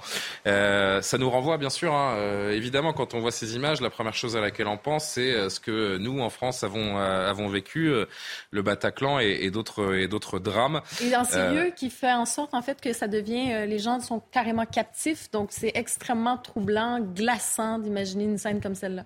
Alors, ce qu'on doit préciser également, et je remercie nos, nos, confrères journalistes, nos collègues journalistes dans la rédaction de, de CNews, on a, on a recherché un petit peu l'historique des différentes menaces qui auraient pu planer sur les témoins de Jéhovah. Et non, pas d'attaque sur les témoins de Jéhovah dans le monde ces dernières années, selon les, différentes recherches de, nos journalistes. Mais c'est vrai, je le disais, Nathan, donc ça nous renvoie à nous-mêmes, tout simplement, ce que l'on voit. Oui, tout à fait. On, se souvient tous euh, ce qui a inauguré le, le, 21e siècle. Mm. Moi, j'étais, trop petit pour, m'en, souvenir, mais en tout cas, tout le monde se souvient très précisément de, ce qu'il euh, elle faisait euh, le jour du, du 11 septembre. Et en effet, pour rebondir sur, ce que vous disiez tout à l'heure, la, singularité de, l'attentat, je parle avec des pincettes parce qu'on ne sait pas si là nous avons affaire à un attentat au sens littéral du terme, au sens strict du terme, mais la singularité d'un attentat, c'est que euh, ça renouvelle les actes de guerre. Et ça vient plutôt plus profondément encore, ça vient brouiller la frontière entre la paix et la guerre.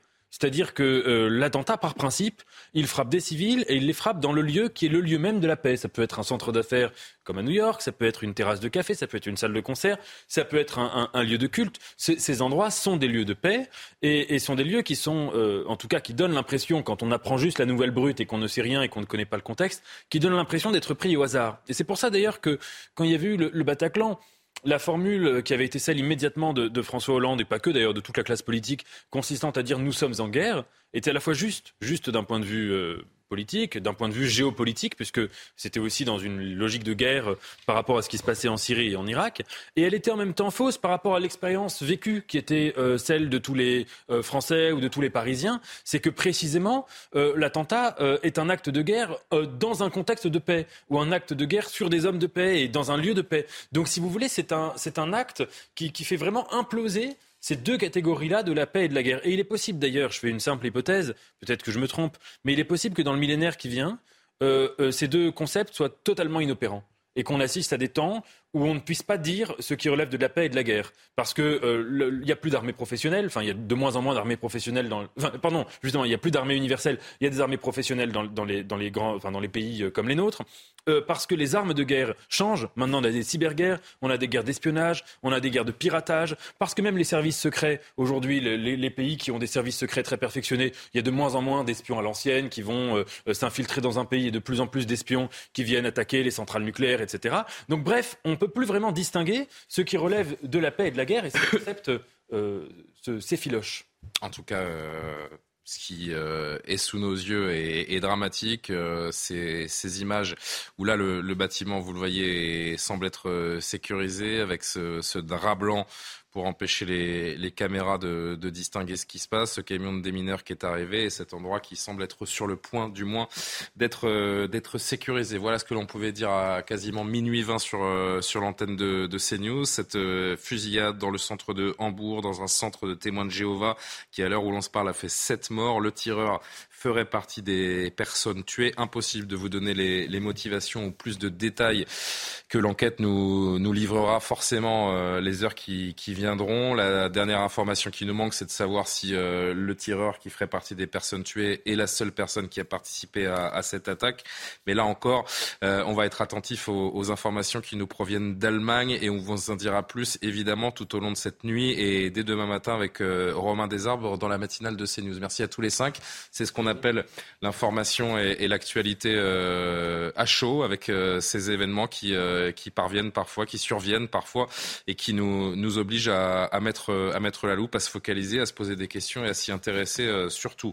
Merci d'avoir commenté ce, moment et, et, encore une fois, on pense aussi surtout à ces personnes qui ont vécu un, un drame ce soir de l'autre côté du Rhin, l'effroi d'une attaque qui peut survenir n'importe où, n'importe quand et c'est malheureusement euh, ce, qui, euh, ce qui arrive régulièrement dans, dans nos pays et dans nos sociétés modernes. La boucle de nuit, l'édition de la nuit et les dernières informations encore une fois en direct avec Augustin Donadieu. Très bonne soirée sur euh, l'antenne de CNews et merci de nous être fidèles.